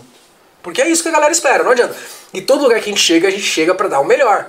Por isso que às vezes eu entendo, cara, algumas situações, circunstâncias de, de dessa superexposição e do que isso leva. Então é fácil você condenar, por exemplo, o Hawkins, né? O cara morreu, ah, pô, morreu lá, 50 anos, o coração tava o dobro do normal, achar não sei quantas substâncias, opiáceos e cocaína. Cara, é fácil você condenar o cara, entendeu? É fácil você acusar, é fácil você meter a mão, meter o dedo na cara. Difícil é você entrar na realidade da pessoa e compreender. Ah, o Chris Cornell, quando se suicidou, Exatamente, o mesma Chester coisa. Bennington, né? Aí quando o cara foge disso, foge do suicídio e pra se manter vivo, ele muda a vida, como é o caso do Rodolfo, do Raimundos, aí todo mundo metralha também. Também, também. Entendeu? Porque na verdade metralhar é algo que o povo faz bem. É. né? É, é, ta- tacar pedra nos outros é algo bastante comum. E, cara, eu vejo assim que é, é, é importante falar sobre isso. É, As- lógico. E talvez isso aconteça justamente porque nós não, não é, consigamos de- é, separar um tempo para poder falar sobre isso. Exato, e a gente tem que falar nesses momentos aqui, porque não é conveniente você falar disso no seu local. né? Quando você está dando uma aula. É. Você não vai falar sobre isso na aula. E, e, assim, o aluno, o cara que gosta do, do professor, do escritor, do teórico, tem que entender que o cara também é humano. E que eu sempre falo sobre isso com alguns colegas, acho que vai ser a primeira vez que eu vou falar sobre isso com uma câmera ligada. Mas é o seguinte, eu sempre declaro para vocês que eu sou apaixonado por estudar. Se eu pudesse, eu ficaria o meu dia inteiro exclusivamente estudando, se não precisasse trabalhar. Eu não sei porquê, mas eu devo ser meio doente. Eu, eu amo estudar, eu adoro estudar. Conversando al- alguns dias com o cara que, que me dá treino, com o Sandrão, Sandro Gaspar, nós falávamos sobre como grandes fisiculturistas em fim de carreira estão lesionados, estão com problemas. Você pega lá o, o Coleman, né, o. Ronnie Coleman, tem até um documentário sobre ele, né? Enfim. E aí ele falou assim, cara, quando o cara tá num nível muito alto, o corpo paga um preço. Você vai ter um preço a pagar. E daí eu falei pra ele, então, cara, mas isso também acontece no nível, é, no, no aspecto cerebral. Quando você estuda muito, a sua mente acaba tendo que pagar um preço. E esse preço é um preço inegociável e muito difícil de contornar, porque quanto mais você estuda, mais você aprende, por exemplo, sobre a percepção das pessoas do mundo, a sua percepção do mundo, quanto mais, quanto maior o seu nível de entendimento das coisas do mundo, maior a sua sensibilidade para as coisas do mundo e mais você sofre. Exatamente, exatamente. Né? Então, às vezes, você fala, nossa, eu queria ser inteligente que nem a pessoa X, queria ser inteligente igual o professor Júlio Heiser. Você não sabe qual é o preço mental que se paga para chegar a determinados pontos de abstração. Cara, e é um inferno, assim, eu, digo, ó, eu não tô falando mal, gente, eu, tô- eu sou grato, enfim. Mas vou dar um exemplo só. Por exemplo, tem coisas que eu escolho, eu, eu escolho não me aprofundar. Então eu vou falar de um dilema do Pablo, por exemplo, que eu sei que é teu dilema, isso e eu imagino que seja por esse motivo, porque eu vou usar um exemplo que acontece comigo. Então vamos lá, eu sou chato com filme, muito chato. As pessoas falam, nossa, mas por que você é chato com filme? Não é porque eu quero. Sabe o que é você estar assistindo um filme? Qualquer filme, cara. Aí você começa a assistir um filme e você quer assistir o filme só por assistir. Aí de repente começa a vir à sua cabeça o quê? Crítica. Ah, não, essa roupa não condiz com esse cenário. Não, não é dessa época. Porque você já leu sobre aquilo. Aí você começa a ver que aquele carro não combina com aquela época, que aquele contexto não é assim, que aquela linguagem não é usada naquela época, aquele lá, lá, lá, que aquele prédio, que aquela pintura, que lá, lá, lá. Mas não é porque você está criticando, é porque coisas que você já leu começam a te atacar naquele momento e a informação vem. Você não pode parar, porque você já leu informação sobre aquilo e você lembra de tudo aquilo que você leu. Você não bloqueia Você não bloqueia. Aí tem um que fala, nossa, que memória legal, eu queria ter essa memória. Não, você não queria ter essa memória. Acredite que você não queria ter. Então, por exemplo, música. Eu gosto, eu ouço, mas eu não estudo profundamente sobre música. Porque se eu estudasse, como você estuda, eu não ia conseguir conviver hoje em dia nesse mundo, cara. Porque eu ia começar a ouvir, meu, treinar meu ouvido, e eu ia começar a me sentir agredido, que é o que acontece com você. Não é que eu- você, eu sei que você é seletivo com música, mas não é porque você é chato. É porque tanto que você já estudou de música, o teu ouvido não consegue admitir determinadas coisas. Não é porque você quer. É? Eu- tanto que agora com a, com a, com a Bárbara, eu, eu, eu, eu achei legal aquela roda que você fez com os meninos, que eu imagino o quanto que pra você foi é, é, é, é, uma conquista conseguir se permitir aquilo. E é só, digamos, uma relação familiar que é capaz de fazer aquilo, que senão Pois você é. não conseguiria. Então, gente, quando você vê uma pessoa que às vezes não consegue determinada situação, não é que a pessoa é chata, é que o estudo leva a isso. Então, cuidado com o que você deseja, porque não é uma coisa legal. E aí você vai dormir, você começa. Gente, às vezes a gente vai dormir, o que pode ser uma coisa simples, para nós vira um problema, uma tese, e aí a gente já começa a rebater aquilo, vira um inferno. Então, é, é complicado. Justamente por causa dessa história de que a cabeça não para. Né? Ela não para. Você, você- continua ali, você fica martelando alguma coisa. Existe um ponto que você fica pensando. E, e é algo tão curioso, porque quanto mais você se aprofunda, mais você entende que você não está necessariamente se aprofundando, você só está aumentando o diâmetro daquele buraco, sabe? Porque você tem mais coisas para caçar ainda. Mas enfim, a gente tá num delírio maluco aqui. Ah, vamos vamos- aqui, vamos pegar as perguntas da galera. Como é que vocês perderam o medo de falar em público? Cara, fome. Diga, não, é verdade. Bom, vou responder por mim, cara. É porque pra mim o maior desafio. O que, que acontece? Eu já eu cheguei a esse entendimento com o meu psiquiatra. Eu, eu tenho. É, pra, pra mim, assim, do meu ponto de vista. Quer dizer, do meu ponto de vista, não. Concluí isso com o meu psiquiatra. É, quando eu tô dando aula, o lugar mais seguro que eu tenho é o tablado. Porque eu tenho certeza que ninguém vai vir falar comigo naquele momento. Tanto que quando acabava a aula, o Pablo, o Pablo era no social, cara. Acabava a aula e às vezes conversar com a galera. Eu terminava a aula, eu vazava. Porque aí eu ficava na zona de perigo. Porque a galera podia vir falar comigo. Mas mesmo assim ainda falava sobre os assuntos relacionados àquilo. Mas entrou na vida particular, eu vazo. Tchum. Tchum. É, Então, meu, basicamente é isso. É que naquele lugar é o lugar mais. Ao mesmo tempo que é complicado, é o momento que eu tô mais seguro. Que eu tenho controle de tudo e eu sei que é eu que tô falando. Agora, se eu estiver num lugar e alguém me faz uma pergunta, rapaz do céu, um monte de vergonha. Cara, e isso é uma coisa louca, né? Eu, por exemplo, não gosto de falar no telefone. Não, eu não. não Eu não, me gosto de falar no telefone. Não Não, gosto, não gosto de que me liguem. E não é porque, ah, porque é um idiota. Não, é porque eu. ah, é dá engraçado. Todas as pessoas que você conhecer que são expansivas ou que trabalham com alguma comunicação em massa, de certa forma elas são tímidas e elas desenvolvem essa habilidade para lutar contra a timidez que elas têm. É, Exato, é. É o maior desafio, cara. Todo excesso esconde uma falta. Então, assim, cara vai. Cara, ele vai. Ele vai, ele vai esconder uma falta. Teve só o Rogério Basso, Pablo, ele fez uma Vai lá, manda ver, manda ver. Estou buscando me livrar de um vício sozinho, aos 43 anos. É difícil, principalmente pela minha atual situação, desempregado, com dívidas e filhos para sustentar. Como manter o foco? Alguma dica?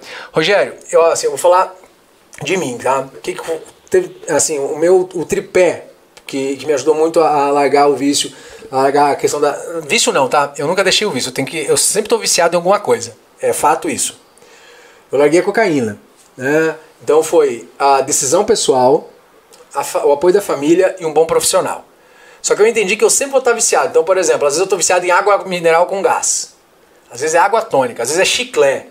Então, hoje eu estou viciado em kombucha. Kombucha, sei lá como é que fala. Cara, aquele bagulho é louco, é bom demais. É, mas eu entendi que é isso. A gente tem que só colocar o vício em uma coisa mais saudável. Porque a gente tem essa necessidade de algo. Então, é que- ao que, no que, que você quer dar vazão. Assim, o que, que você vai usar para dar vazão a isso. Tá? Então, se o vício é algo que está comprometendo, então você já deu os motivos legais, assim, desempregado com dívida.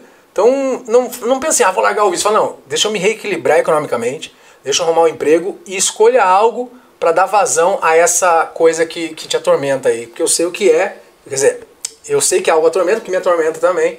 E outra coisa também que pode parecer meio estranho, mas procura equilibrar também esse seu sentimento, às vezes com uma, uma busca, sabe? De, eu achava estranho antes e meio ridículo, mas faz todo sentido.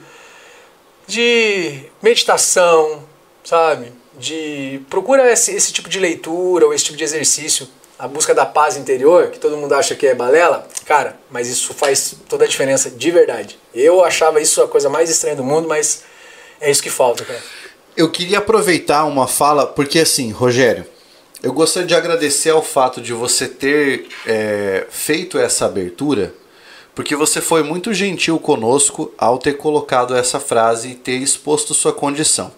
Eu gostaria de te sugerir uma coisa, porque você mencionou aqui, principalmente pela minha atual situação, desempregado, com dívidas e filhos para sustentar. Rogério, eu nem sei se você está assistindo ainda ou se você desconectou já, mas isso vale para qualquer pessoa que está numa situação semelhante, tá? É, se você estiver com dívidas, com dificuldade para saldar suas dívidas, pagar suas dívidas, tá? Se você estiver numa situação de, nesse caso, de carência, né, de suficiência, num caso praticamente de hipossuficiência, hoje já existe pela questão do nosso Código de Defesa do Consumidor a lei relativa ao superendividamento, certo? E você pode procurar um Sejusc dentro da cidade onde você mora e por causa disso você pode buscar o auxílio, o Sejusc da, do local onde você mora, se houver um Sejusc, é um núcleo de assistência jurídica pro bono, né, que pessoa que não vai te cobrar para fazer isso, vai entrar em contato com os seus fornecedores e tentar, por meio da lei do superendividamento, renegociar suas dívidas e conseguir um prazo de até seis meses para você conseguir começar a pagar as suas dívidas e um prazo de cinco anos para você dar quitação. Isso é uma lei que não é assim tão recente, mas que já está em pleno trabalho. Tô falando por tô falando disso porque como algumas pessoas sabem, eu, eu comecei a fazer graduação em Verdade, direito. verdade. E aí um dos trabalhos que nós estamos fazendo agora dentro da disciplina de extensão em direito do consumidor é justamente trabalhar com o direito é, do consumidor na, na perspectiva do superendividamento. Um beijo para a professora Kátia, porque ela que está ajudando nesse trabalho no, no núcleo aqui de Cascavel. O Rogério também colocou uma coisa ali, ó, passei por um momento até pensar em suicídio. Rogério, agora deixa eu falar uma coisa pra você. Assim, ó, eu- meu, particularmente, primeiro que quem pensa em suicídio, eu, eu tenho que falar uma coisa. Eu acho a pessoa muito corajosa. As pessoas falam, não, quem pensa em suicídio é. co-". Não, eu acho corajoso pra caralho, porque assim, uma coisa que eu não consegui pensar, é porque eu acho a pessoa corajosa. Segundo, eu, eu tenho uma coisa pra te falar, assim, eu nunca pensei em suicídio porque o problema é eu tenho um medo, na verdade. O medo é você tentar se matar, se matar e ver que não morreu. Porque eu não acredito na, na, na, na- Aham. na morte da, da, da, da, da alma, né? Então, assim, Rogerião, independente do que aconteça, cara, não, não, não, não, não acho que esse seja o caminho, porque você já pensou, né? Vamos pela premissa mais fraca. Já pensou você tentar um negócio desse e, e isso não acontecer? Né? Fica pior. Então eu penso que tudo que, é, como diriam os filósofos, né? Tudo que. Todo problema que a gente criou nessa vida, a gente vai conseguir resolver nessa vida. Então, cogite essa hipótese só depois que tudo estiver em ordem na sua vida. Só depois que você tiver colocado tudo em ordem. Aí você pode cogitar, porque aí você conseguiu deixar tudo resolvido. E aí já não vai ter mais motivo pra você pensar dessa maneira, né? Então, meu amigo, eu digo uma coisa pra você. Pra tudo vai ter uma saída, tá? Pra tudo tem uma saída. Então, bola pra frente. E a gente ainda vai estar num podcast aqui, você contando que conseguiu dar a volta por cima desse negócio aí. Então, É isso aí, cara. Beleza? Existe uma música do Leonard Skinner que sempre me, me surge à mente no momento de, de situações como essa, que é Simple Man. Simple Man. Né? Ele fala assim, ó, troubles you come, they will pass. Na tradução livre, os problemas virão, mas eles irão embora também. Mais hora ou menos hora, Eles eles, vão, cara. irão embora. que mais que a gente tem aí? O Eduardo mandou o quê? Sou fã demais de vocês, primeiramente. Agora que conselho vocês dão para quem quer passar num concurso para professor, de língua portuguesa? É possível estudando três horas por dia em dois meses? Isso depende muito, Eduardo. Primeiro, de como será a avaliação, se você vai ter prova didática, quem é que vai é, quem é que vai aplicar essa prova, porque depende do perfil das questões. No caso de um concurso para professor de língua portuguesa é para professor do que? Da rede pública de ensino, né, de ensino é, básico, na rede do ensino superior, porque se for ensino superior você tem um edital com livros para ler e apresentar uma prova didática além da prova escrita. No caso de um concurso para município ou, ou para professor de estado, você consegue pegar perfil de banca. No ensino superior não existe perfil de banca nesse aspecto. Então a sua pergunta é boa, mas ela precisa de mais elementos para que a gente possa dar uma resposta mais clara. Muda de disciplina, cara. Vai estudar outra coisa em língua portuguesa, tá com nada. Não, tá louco? tá louco, rapaz. Você é ficou maluco esse negócio aí. Cara, de língua. Aí o pessoal fala que atualidades é complicado. Que... Tá doido, cara. Língua portuguesa é complicado demais. É, o que, que vocês acham De Matanza? de Matanza? Da banda Matanza. Ó, o Leonardo, rapaz, olha só o Leonardo. O Leonardo, o Leonardo é nosso parceiro lá, trabalha com a gente lá. Ei, Léo. Ele é daltônico. Imagina, ele, ele é chefe dos estúdios, é daltônico. Ele confunde pincel roxo com pincel azul. Então, estava escrito roxo, no roxo tinha o, o- e, o, e, o, e o abastecimento tava azul. Aí eu não sabia se eu que tava com problema, né? Porque daí eu já duvido de mim também. Mas daí fala, meu Ô, querido. Léo, eu vou falar um negócio, eu não sei se você vai gostar da minha opinião sobre o Matanza. Não sei se é essa a opinião do Júlio, tá? Mas pra mim, o Matanza é e sempre foi meio forçado, tá? Então, O- do estilo às letras, entendeu? Eu gosto assim, ó. Eu gosto. Eu acho legal. O Santa Madre Cassino é o único que eu gosto. Até porque assim, os outros parece tudo que você está ouvindo o Santa Madre Cassino de novo. É, Eles, têm, eles vão meio que reproduzindo. E aí eu até achava legal. Daí quando eu descobri que o Jimmy. É, o Jimmy era vegetariano e não bebia. E aí xingou o, o, o Gi Ferreiro de poser. Eu falei, agora não entendi nada, porque o Gi Ferreiro Pois era, é. O Gi Ferreiro era emo, era emo mesmo. Entendeu? E, e aí o Jimmy, que não bebia, cantava música sobre uísque, não comia carne, cantava música sobre churrasco, aí eu já não sei nada, mas o, o Santa Madre Cassino eu achei legal. Mas assim, o Santa Madre Cassino, depois os outros parece que estão tudo reproduzindo a mesma música. É, é a minha opinião, mas pra um CD eu achei legal. E o show que eles vieram fazer aqui em Cascavel eu achei bom também. Eu tava eu e o Jack Daniels aí, o Panda, o Panda entrou na roda. Eu e o Jack Eu e Daniels o Jack é Daniels tava demais, bom. né? Sem o Jack eu não sei como que ia ter sido. Aí o Panda entrou na. O Panda é um amigo nosso, entrou na roda punk e não conseguia sair da roda punk, cara. O Panda? O Panda, ele Cara, entrou. ele coitado entrou. do Panda na roda punk. Começou, aí ele não conseguia sair da roda punk, eu tive que entrar e puxar ele de volta. Aí, deixa eu ver, Renato Lopes, tia, você lembra de mim? Renato do céu, devia lembrar, Renato? Essa é a primeira pergunta. A Juliana Beatriz mandou Rogério Skylab é muito melhor. É, o Rogério.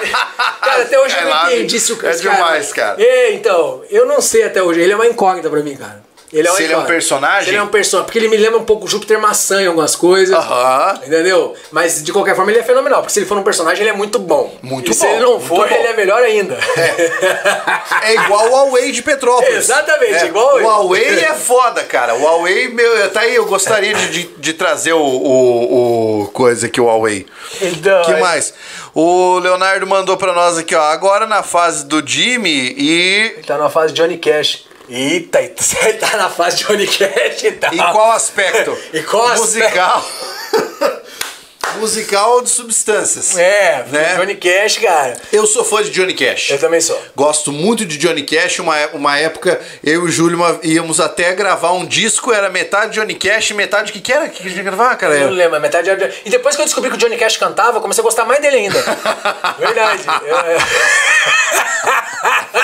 Eu gostava Cazuza. muito. Cazuza. Cazuza. Eu gostava muito de Johnny Cash. Daí o Pablo me falou que ele cantava. Eu falei, nossa, virei mais fã ainda. Ó, o KM Asfalto que desde o último episódio do Picuinha tá acompanhando o canal, falou, prefiro Motor Rocker. Eu assino embaixo porque eu adoro Motor Rocker. Motor Rock, eles estão fazendo cover do ACDC ainda? Eles Eu faziam, acho, né? eu acho que ainda estão, né, cara? Porque eu acho que o Marcelos ainda canta, né? E o Marcelos é sensacional. Porque quem nunca ouviu Motor Rocker é você ouvir esse em português. É, os caras são fantásticos. Quando eles faziam cover do ACDC, eu lembro que eu tinha feito a cirurgia do joelho. E aí eu fui com as muletas, cara. Com as muletas. O Panda, o Panda me pagou um, um- No, na Stone na House. Stone House. é. Ele era o cara da muleta, porque Vai- eu tava nesse show, só que eu tava no mezanino. E eu olhava pra baixo e via, cara, quem que é esse louco com essas muletas Eu ali, mano? as muletas, cara. Foi show, foi louco. Ele jogou uísque na galera. Foi muito massa. Pô, esse show foi, Foi massa, animal, foi massa, cara. foi Foi, animal. Falando em bandas, tá Ah. ouvindo alguma coisa diferente agora? Cara, não, eu tô ouvindo. Na verdade, eu entrei numa pira agora. Diferente não, né? Mas eu, eu fui recuperar umas coisas de secos e molhados. Tava Ah, ouvindo. demais, É, né, eu tava cara? uma coisa mais saudosista, assim, secos e molhados. E aí, por conta da Semana da Arte Moderna, eu tava estudando, tava lendo umas coisas, aí comecei a pegar mais Tropicália também. Como uma Aham. extensão, né? Não pela Semana de Arte Moderna. Mas a Tropicália. Tava ouvindo Gil também. Tava nessa coisa. Mas nova nada. Nova nada. O mais novo que eu vi esses dias foi o Vivaldi. Eu tava. Até porque, deixa eu falar, né? Eu tô. Eu vou ser, eu sou pai já. Sou pai ainda não, né? Eu tô com a, a Erika, minha esposa, tá grávida. aguardando essa É. já, já mandou. Ana Laura vai ser o nome. Ana Laura. Ana Laura. Que nome É, lindo, ser Ana cara. Laura. Que nome lindo. E aí ela tava. Esses dias eu tava, ela tava deitada, aí colocou. Tem um Mozart só pra crianças, né? Ah, uma sessão. Ela tava colocando na barriga e tal. Daí eu falei, sabe quando você vai deitar você quer dar uma. Né? Vou provocar, vamos, vamos, vamos, vamos discutir, mas no bom sentido. Eu falei, ah, você tá colocando música clássica? Dela, é, eu tava lendo que música clássica é bom pra criança e tal. Eu falei, pois é. Falei, e o pessoal que fez a Primeira Guerra Mundial, tudo escutava música clássica quando era criança, então eu não sei se é muito bom. não, mas aí eu tava. A gente tá escutando mais essas músicas até por causa da, da bebê, por enquanto. Ah, mas Aí- isso é ótimo. Eu fiz isso muito com o Otávio, cara. É, e Fiz ele é muito. fantástico, né? É, mas Essa- também fiz, fiz uma, colocar uma, uma miscelânea ali, porque teve uma época que o Otávio tinha dificuldade pra dormir. Aqui, ó, já falando conversa de pai já. Pai já, já. O Otávio tinha dificuldade pra dormir, isso é comum na- na- nos primeiros anos da criança, né? Aí eu pegava o Otávio no meu colo e começava a cantar Adrenaline Mob, que é uma banda do Russell Allen, canta cheio de drive na voz, e ele só, ele só dormia ouvindo esse tipo de som, cara. É, eu tô colocando assim, a gente começou com Mozart, Vivaldi, eu tô colocando quatro estações bastante, Ah, é eu gosto ótimo, dessa, ótimo. dessa variação também. Mozart e Vivaldi, basicamente. E co- com, pra Ana Laura ouvir. E é interessante porque, assim, antes de a gente dar um nome pra ela, é, porque tinha, o nome provisório era Violeta. Aham. Que é- e aí a- eu, eu tinha uma forma de comunicação em silêncio. Depois que a gente deu o nome, eu não consigo mais me comunicar em silêncio. Eu tenho que falar. verbalizar, porque aí parece que personalizou. Exato. tá? E aí eu tô mal empolgado, cara. Esse negócio de ser, ser pai é muito, muito sensacional. Quem não é aí, galera, né? seja, seja, porque o negócio é muito louco. Como é que foi, cara, quando você recebeu a notícia, bicho? Cara, quando eu recebi a notícia foi, foi muito doido, porque é, ela me deu a notícia assim e eu não entendi na hora. Ela leu a carta, leu uma carta e eu não entendi. Eu me senti a pessoa mais assim. E aí foi como se tivesse atualizado todo um sistema na minha cabeça. Pela primeira vez eu me senti vulnerável. Era, um- era uma sensação que eu não tinha. Eu não tinha essa sensação, eu não conhecia a sensação de vulnerabilidade. E aí eu consegui compreender o que minha mãe dizia sobre querer viver. Que eu não tenho medo da morte, né? Nunca tive, assim, e, e continuo não tendo. Justamente por não acreditar nessa, na, na morte da, né, da, da alma. Mas hoje eu não quero morrer. Não tenho medo, mas não quero, porque tem aquela coisa de querer, né? Então é. Foi muito. É único, é uma experiência é indescritível ainda. Eu tô, e lógico, né? Eu tô ainda experimentando as, as sensações diferentes. É. Quantos meses? Tá com cinco, seis meses. Seis meses. Seis meses, aham.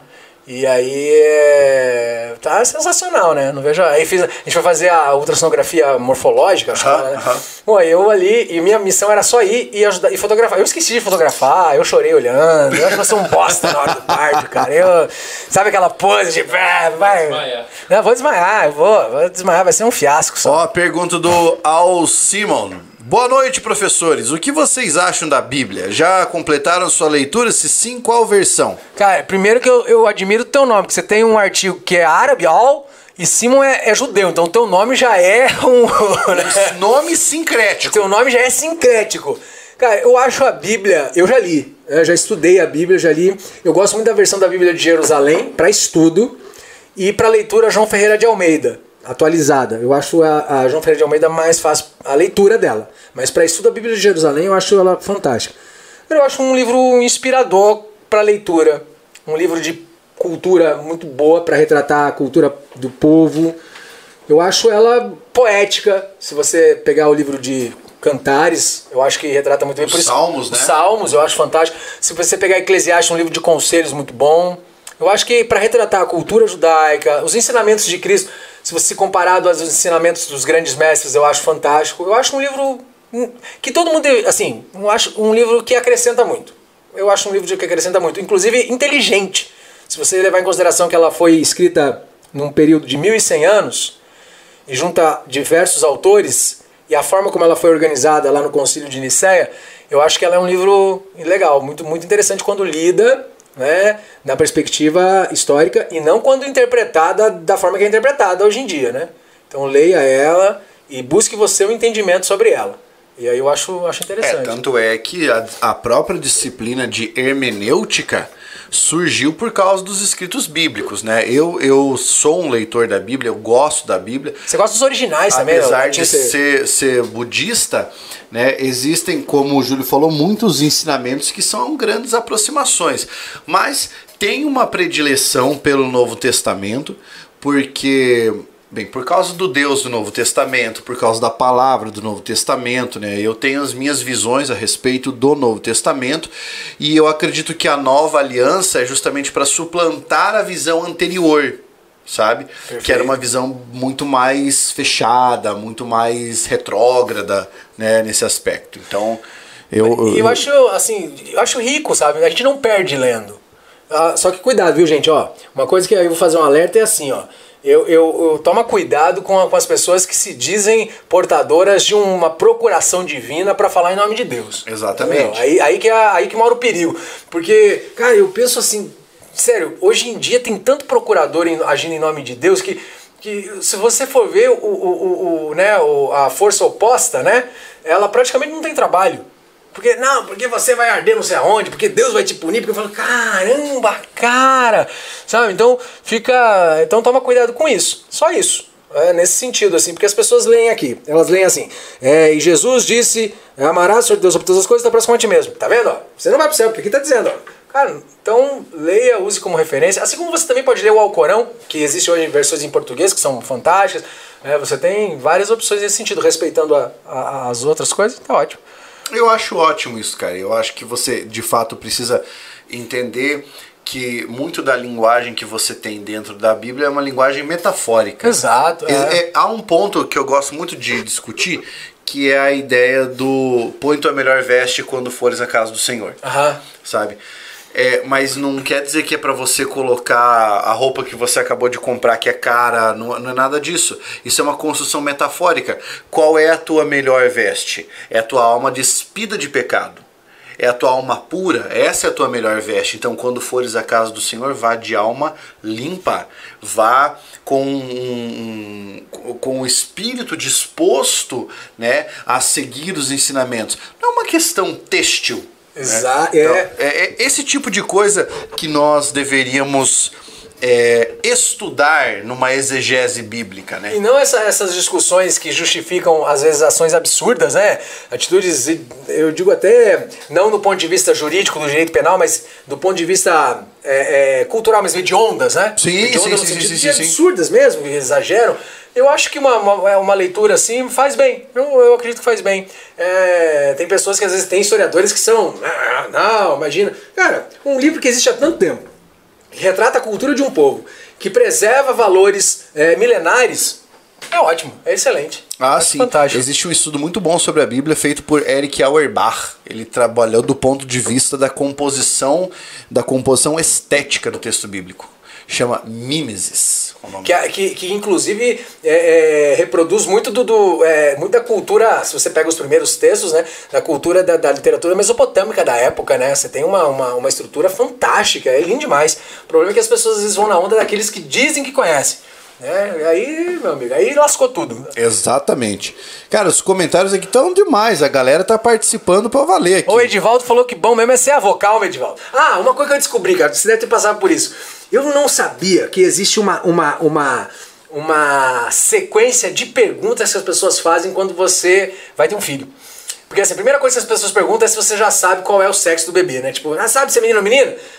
Quando eu não sabia, eu falava, não, ainda não. Nossa, mas não sei como é que você não, né, não sabe ainda. Tá. Aí eu pensei, bom, se eu descobrir, né, a hora que eu descobrir, vai resolver o problema. Aí não, vai ser menina. Mas aí tem uma segunda pergunta. Qual é o nome? Qual é o nome? Pai do céu. Aí quando você sabe essa resposta, eu achava que resolvia. Vem a terceira. E pra quando é? Cara, quando que acaba essas perguntas? Você já tá mais na frente. Não acaba, não acaba, né? Não acaba, porque vai ser assim, ó. Depois que nascer, vai, vão começar a te perguntar: e aí, como é que tá sendo?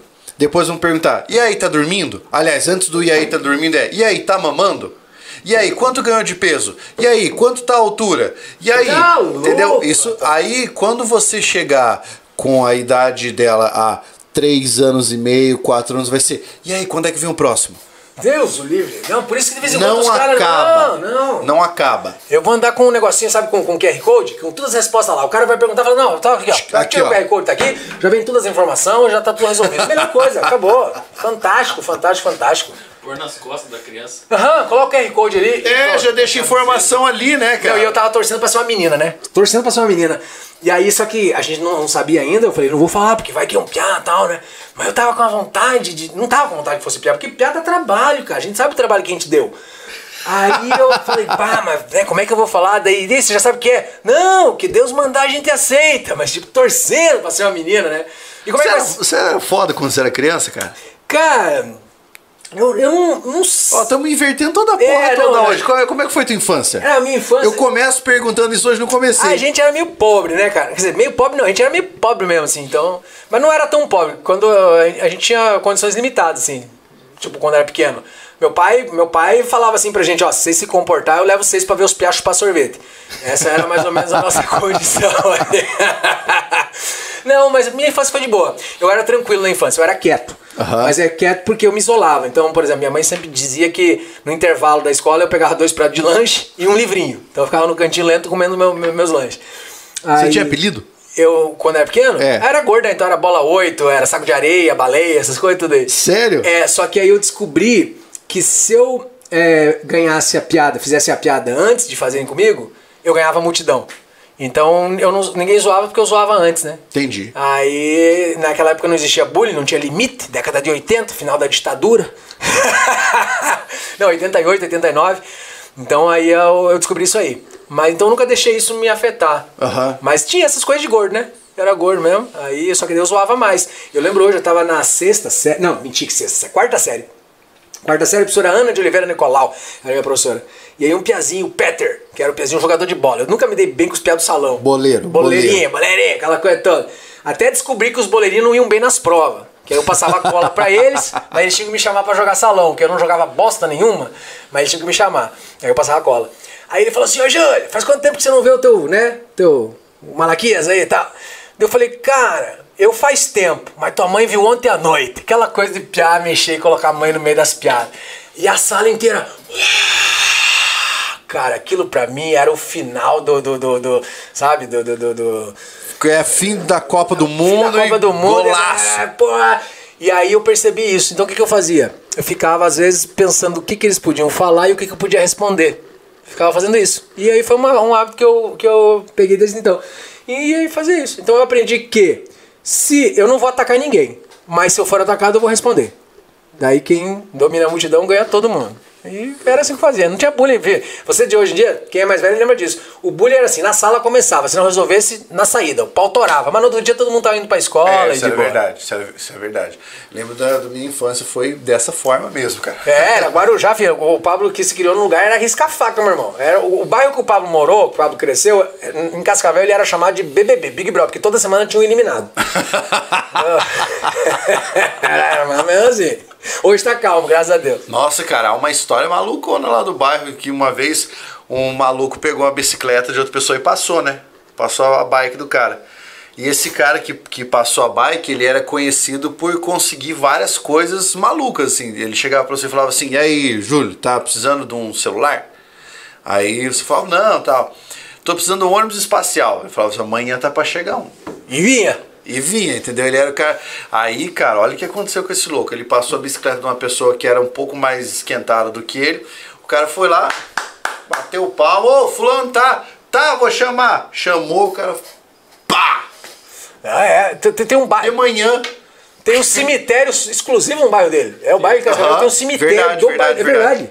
Tem um cemitério exclusivo. Aí tem o bairro do Paulo, que é o, né, o Guarujá, e tem o 14 de novembro, tinha o bairro que eu, que eu me criei, que é o Santa Felicidade. E é engraçado que os piores bairros de Cascavel, tudo começa com jardim. É o como é engraçado do mundo, entendeu? Jardim Guarujá, o pau torava, mano. Jardim Santa Felicidade, porque cada morto virava adubo, só pode. Por isso que o nome era Jardim, cara. É o cemitério, é Jardim. Jardim, da. Jardim da Jardim da Saudade. Saudade, É, é, mas menos isso aí assim. é por causa do esquema do, do, do- do- de querer copiar São Paulo, né? Que tem lá o bairro dos Jardins. É, Jardins, exatamente. Jardins Santa Felicidade. O, não, o Carlos Augusto. Carlos, Carlos Augusto é você? É o Carlos? Não. Ah, tá. Como não tinha bullying? Não, tinha. Tinha, é que a gente não chamava de bullying, entendeu? Na verdade, pá, não chamava de bullying. Não Tinha- usava essa terminologia. É, não tinha essa terminologia. A gente falava pau torava. indicando. Indicando, entendeu? Te pego na saída. E aquilo rolava a bolsa pra tudo que é lado, mãe ia reclamar. Não ia, porque a gente não contava pra mãe, senão apanhava em casa também. Não Apanhava duas vezes, né? É Isso é, duas vezes. Naquela época, apanhava Porque- duas vezes. E, e o conselho em casa era assim, ó. E se apanhar na rua, resolva na rua. Porque se eu ficar sabendo, você apanha em casa de novo. Então a gente mantinha sob sigilo a informação. ah, moleque. Cara, nesses anos todos de, de é, trabalho em sala de aula, você fez muito mais coisa além de ser professor. Você fez muito mais Cara, eu coisa. fiz, fiz muita coisa. Porque assim, a gente tem. eu fiz- fi- comecei muita coisa, né? Porque a gente tem potencial, mas mais que potencial tem preguiça, né? É. Não, porque assim, a gente. Eu tenho. A gente fiz muita coisa. É, é, exp- exposição de poesia, lancei livro, né? ah, Você teve trabalho como gestor. gestor, fui dirigir uma unidade de, de, de, de, de uma empresa lá em, em São, São Paulo, morou em São Paulo um Morei em São. Paulo um tempo. ah, Sente saudade de São Paulo, não? Não, nem a pau, cara. É? Eu sinto- Não, eu sinto saudade de, de, de- do- Das opções de São Das Paulo. opções de São Paulo. Eu sinto saudade de, da, da, da cultura. Do cosmopolitismo. Ó, cara, é aquela coisa de você assim, ó. Domingo, se você quiser encontrar uma galera lendo poesia e discutindo, você vai encontrar. E se você quiser sair lendo poesia, é, ou, você encontra. É, São Paulo é legal por causa disso. São Paulo é muito aberto a, a todas essas coisas.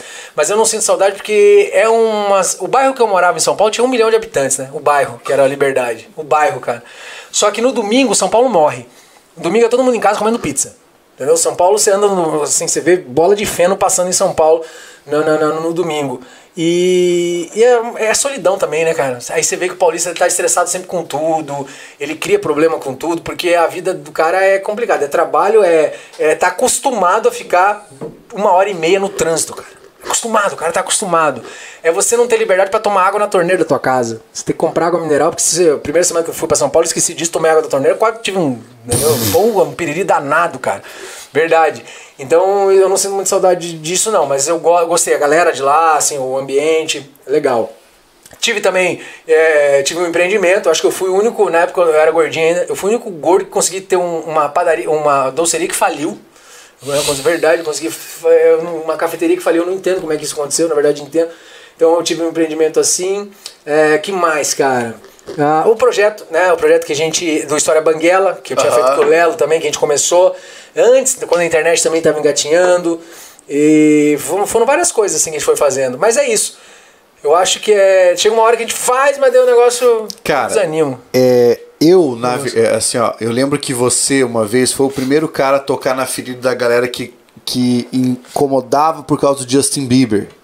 Lá no Com o Felipe início, Neto, eu tive, eu tive início. uma treta com o Felipe Neto também. Se você tivesse continuado daquela época pra cá com a- o, o mesmo ânimos Aham. que você tava, com a, com a mesma pegada, eu acho que hoje você estaria ou do tamanho dele ou maior. Porque você foi um. Cara, você foi uma das pessoas que foi abrindo a internet pro conhecimento. É, o que aconteceu com o Felipe Neto foi assim, o Felipe Neto, quando ele começou, ele fez uma. Eu tinha assistido a saga Crepúsculo, né? E aí, o Crepúsculo, o que aconteceu? Eu achei legal. Mas legal de que ponto de vista? Ué, do ponto de vista que os caras estavam discutindo que vampiro não era daquele jeito. Eu falei, filho, mas vampiro? vampiro não é de jeito nenhum. Então aí eu achei interessante. O Felipe Neto fez uma. E Felipe Neto era uma sumidade na época. Se hoje ele é estranho, ele era mais. Só que eu acho ele um cara inteligente com assim, né? Não tô dizendo que. Mas ele, ele pegou uma sacada e ele fez dinheiro num- numa seara que. Mano. Cara, é aquele negócio que a gente falou de múltiplas inteligências. Exatamente. Ele, ele- ele é um- Ele pode não saber discutir, por exemplo, Zygmunt Bauman. Pronto. Entendeu? Mas em outro aspecto ele soube fazer o que muita gente queria ter feito. Ele tem uma inteligência youtuberana, por exemplo. Entendeu? Isso, ele isso sabe aí. ser um youtuber. Pronto. E ganha dinheiro. Beleza. Olha o pistão, Carlão. E aí, aí eu fiz um vídeo contestando isso aí. E ninguém contestava o Felipe Neto. E a gente discutiu pelo Twitter na época. E aí foi, tanto que o meu vídeo na época, eu, bom, eu não sabia nem fazer, não sabia o que era tag, não sabia postar. Ele foi assim, orgânico, 60 mil visualizações. Isso em 2012. Você ter 60 mil visualizações num vídeo era uma coisa. Nossa caramba. senhora, a internet era mato, né? Sim, era mato. E aí foi, só que aí eu depois. A divulgação era, no- no- era em comunidade do Orkut, cara. Nossa E senhora. aí foi, mas eu não. Eu não sei porquê, cara. É isso aí, eu, eu paro. Eu paro as coisas, assim. É meio preguiça mesmo. É Eu não, não, não, não diria preguiça, Paulo. Eu diria. Eu, sabe o que eu acho? Eu, eu É vontade de começar outras coisas. vontade de começar outras coisas e de mostrar pra alguém que aquilo dá certo. Eu acho que eu sou meio assim, sabe? Eu sou meio bandeirante, cara. Eu sou meio bandeirante. Eu, eu, eu acho que eu tenho esse espírito bandeirante, sabe? Eu acho que talvez em alguma encarnação eu tenha sido um bandeirante. Eu sou o cara que eu abro. Mas eu abro pra mostrar pras pessoas que o caminho existe. Mas eu não quero aproveitar aquele caminho lá. Mas ele existe. Eu deixo vários caminhos abertos, assim. E aí. E hoje, quais são os seus projetos? O que você está fazendo? Cara, os meus projetos hoje, eu tô com uma, eu tenho uma, uma empresa de, de eu, eu trabalho, né, no, no Fox Concurso, vou falar o nome agora porque realmente falar? eu tô fazendo Fox Concurso. Lá eu dou aula e trabalho também como parte de coordenação e dou aula de algumas disciplinas. Curso onde eu dei aula há muito Exato, tempo. inclusive quem me fez, a, quem apresentou na reunião lá no dia 14 de abril de 2018, 2019, foi o Pablo estava presente na reunião. E aí eu tenho também a- a- o programa 5G, que é um programa de consultoria, junto com a Patrícia. Inclusive, se, se me permitir... Manda ver, pode fazer o merchan. A Patrícia está fazendo o Café com Ideias, que é uma série de lives às seis e meia da manhã. E amanhã lá no Patrícia de Matias, que é o Instagram dela, ela vai fazer uma, um bate-papo, uma live às seis e meia da manhã, com o Diego, que é um menino que trabalha sobre posicionamento, sobre algumas, alguns temas bem legais. Eles vão conversar amanhã no Instagram, Patrícia de Matias, às seis e meia da manhã. E a gente tem o programa 5G, que é um programa de treinamentos palestras para empresas, onde a gente trabalha basicamente a comunicação e os pilares da comunicação, né, na relação com o cliente. Então são esses, esses projetos aí que a gente tem em andamento. E o Hospital da Alma, que é junto com a Érica, é, que é um local onde nós temos é, diversas terapias integrativas, que é numa chácara, próximo Aham. aqui, a Churrascaria Portal, que é uma chácara, é um ambiente muito legal, onde são oferecidas diversas terapias é, holísticas para as pessoas, que funcionam justamente na estrutura de um hospital mesmo, né? Como se fosse a Érica a enfermeira, e ela aplicou todo o conhecimento dela no ramo da enfermagem para este, pra este local. Então são esses, esses, esses trabalhos, assim, né? E as ideias que vão, vão surgindo, assim, que a gente vai, vai colocando adiante. Você pin- começou a pintar É, pintar, época. tá pintando, então, pintura também, pintura a gente tá, eu faço assim, de acordo com a, com a vontade, de acordo com, a, com o momento, assim, eu faço a pintura. Pintura é muito legal, cara, eu consigo fugir, desligar minha cabeça disso, sabia? No momento que eu tô fazendo ali pintura, sem, Eu sem sei, nenhum eu compromisso. comecei a fazer pintura é também. muito bom, cara, é muito bom. E você tá tocando, né? Você Tô. tá, eu vi que você tá na, na, você tá indo sério, você, tá, você evoluiu pra Piano, caramba. cara. Tô, tô, eu, ah, fiz uma promessa, né? Que, que eu ia. eu- a minha promessa é que eu vou conseguir executar os estudos do Chopin e a fantasia. A fantasia de improviso, né? Chamada Aham. f- fantasia impromptu. E você do Chopin. pretende, você pretende ficar meio, você pretende uma linha mais jazz também, assim, ou não, depois que você tiver... Talvez depois que eu tiver mais iniciado. Porque assim, eu- a minha paixão muito é a música erudita. Aham. Então, eu gosto, eu gosto dessa área, sabe? É porque eu penso que o jazz, pra- é por isso que eu penso que vai ser uma coisa meio iconoclasta pra você, né? Mas Chegar é que o do jazz, exige muito, cara. Ele exige muito porque você só improvisa se você estiver muito bem preparado. Então, se você não tiver técnica, não adianta. Isso, isso, gente, ó. Esse é o pensamento do erudita, tá vendo?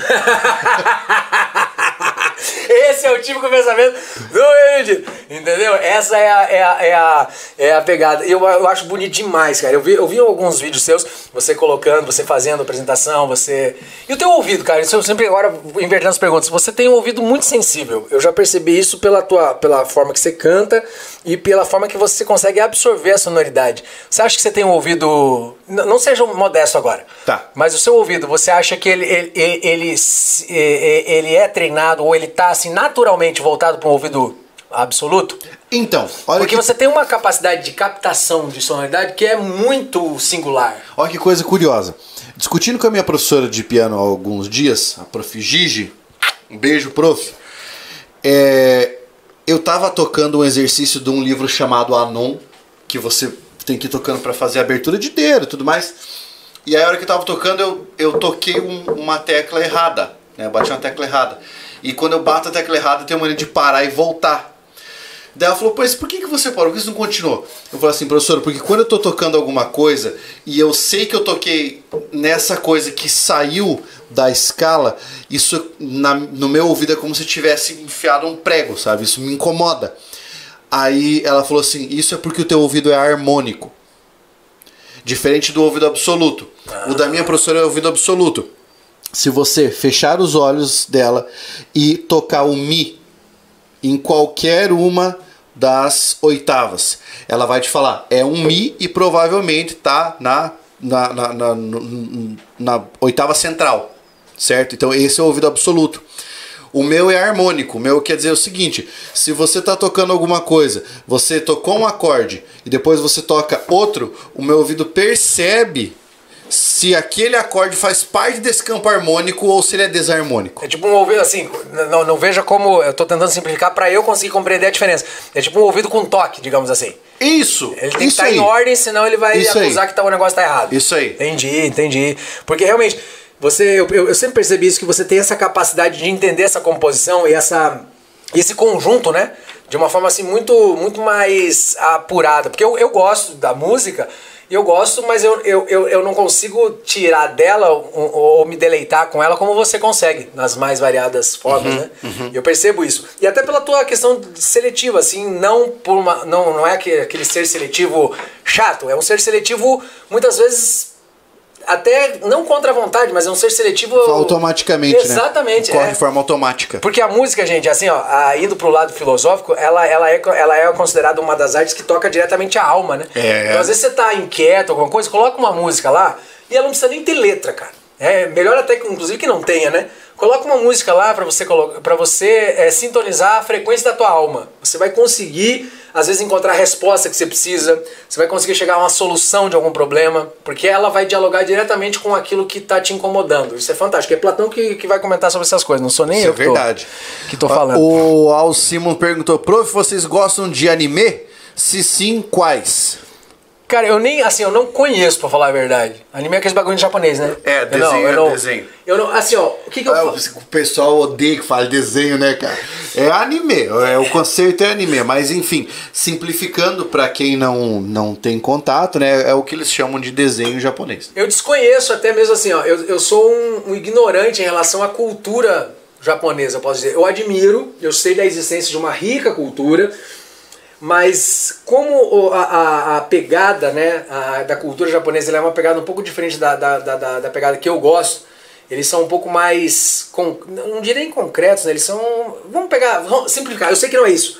Mas eles têm uma visão um pouco mais materialista da coisa. Simplificando, não é só isso, tá? Mas pra gente, se a gente tiver que dividir idealismo e materialismo, eles são um pouco mais, né, nesse sentido. Então eu desconheço um pouco. Porque eu sempre o que me encantou na literatura foi o lado poético da coisa. E é uma coisa que dentro da arte japonesa não existe muito, né? Pelo menos me perdoe se existir, eu sei que o, né, o anime, anime, não sei como pronuncia, tem toda uma, uma, uma, uma, uma pegada assim, um sentido maior. Quando eu estive em São Paulo, eu entrei em contato um pouco mais com isso, mas mesmo assim não, não consegui conhecer ao ponto de dizer pra você que que que sei algo, tá? Então eu desconheço total, sou ignorante total. Da minha infância da minha adolescência, eu, eu tive contato com alguns animes.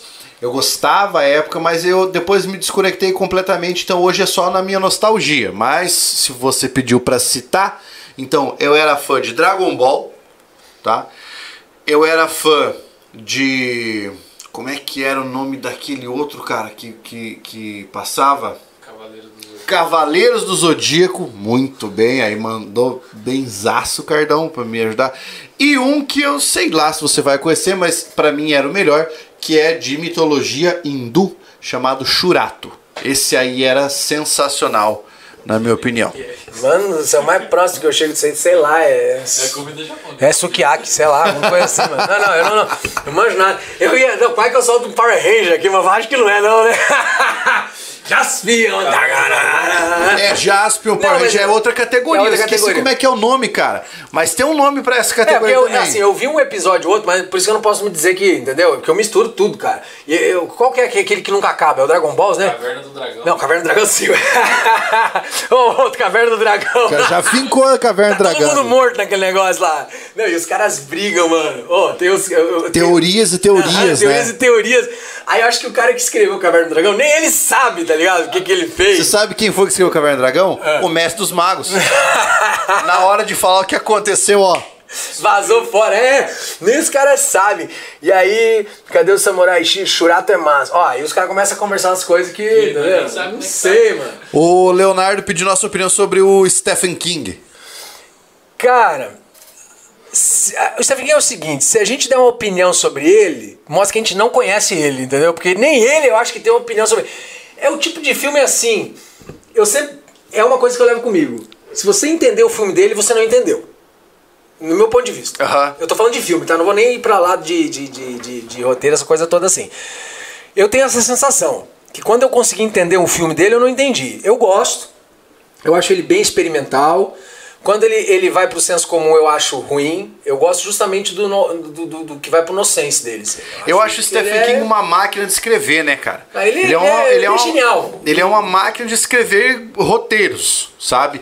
E um grande mestre do terror. É um grande mestre do terror. Eu, eu, é, é, lógico, ressalvadas as proporções, ele fez durante muito tempo o que a sua época o Edgar Allan Poe fez. Não estou dizendo que tem a mesma qualidade, entende? Mas o Stephen King tem essa característica de escrita é, aterrorizante, o que foi transformado em filme, né? Foi. Ah, o Leonardo tá falando dos livros. E o que foi transformado em filme, daí depende da, da visão do diretor, né? Mas. Mas eu acho, mas aí tá, eu, assim, eu conheço mais a obra cinematográfica, cara. Ahn, versus o que eu li, eu, eu considero assim, no, no conjunto, o, o, o cinema conseguiu dar mais. Não, não, não, é aquele clichê de que ah, o filme é melhor que o livro, não é isso? Não é isso não, porque você pega, por exemplo, eu sou um leitor de- das obras da, da J.K. Rowling e realmente os livros são muito melhores do que do que os filmes do Harry Potter.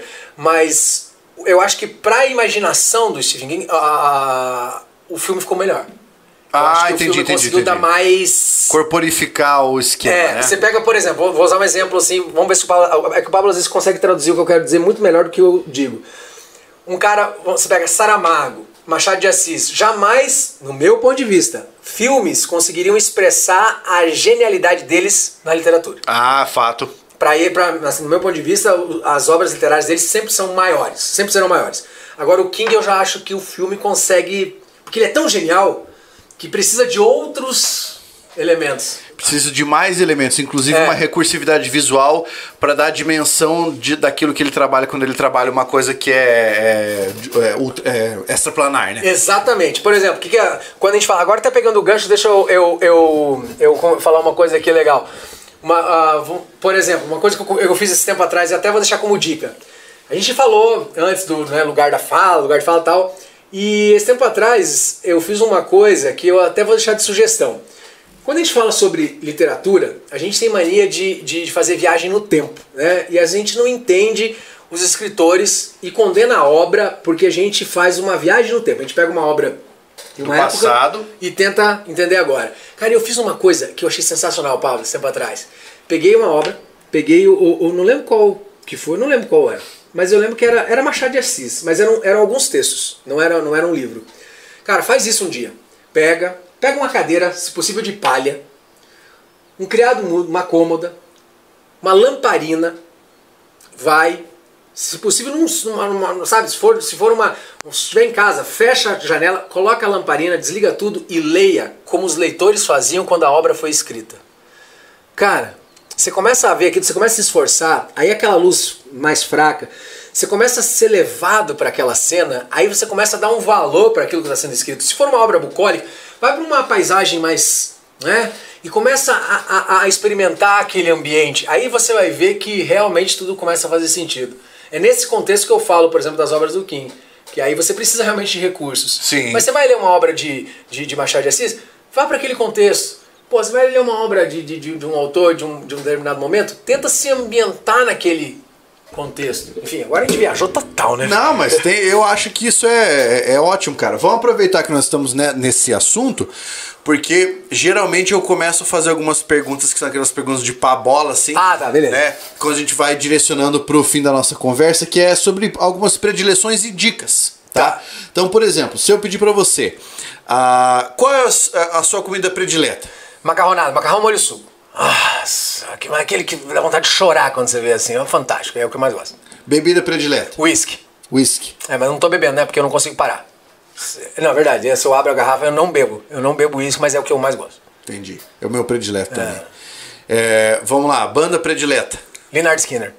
No, no geral. No geral, É, no no geral. geral, se eu tivesse que ir pra, pra um lugar levar um disco só, eu levaria Leonard Skinner. Perfeito. Livro predileto. Don Quixote. Don Quixote? É, Don Quixote, porque dele você.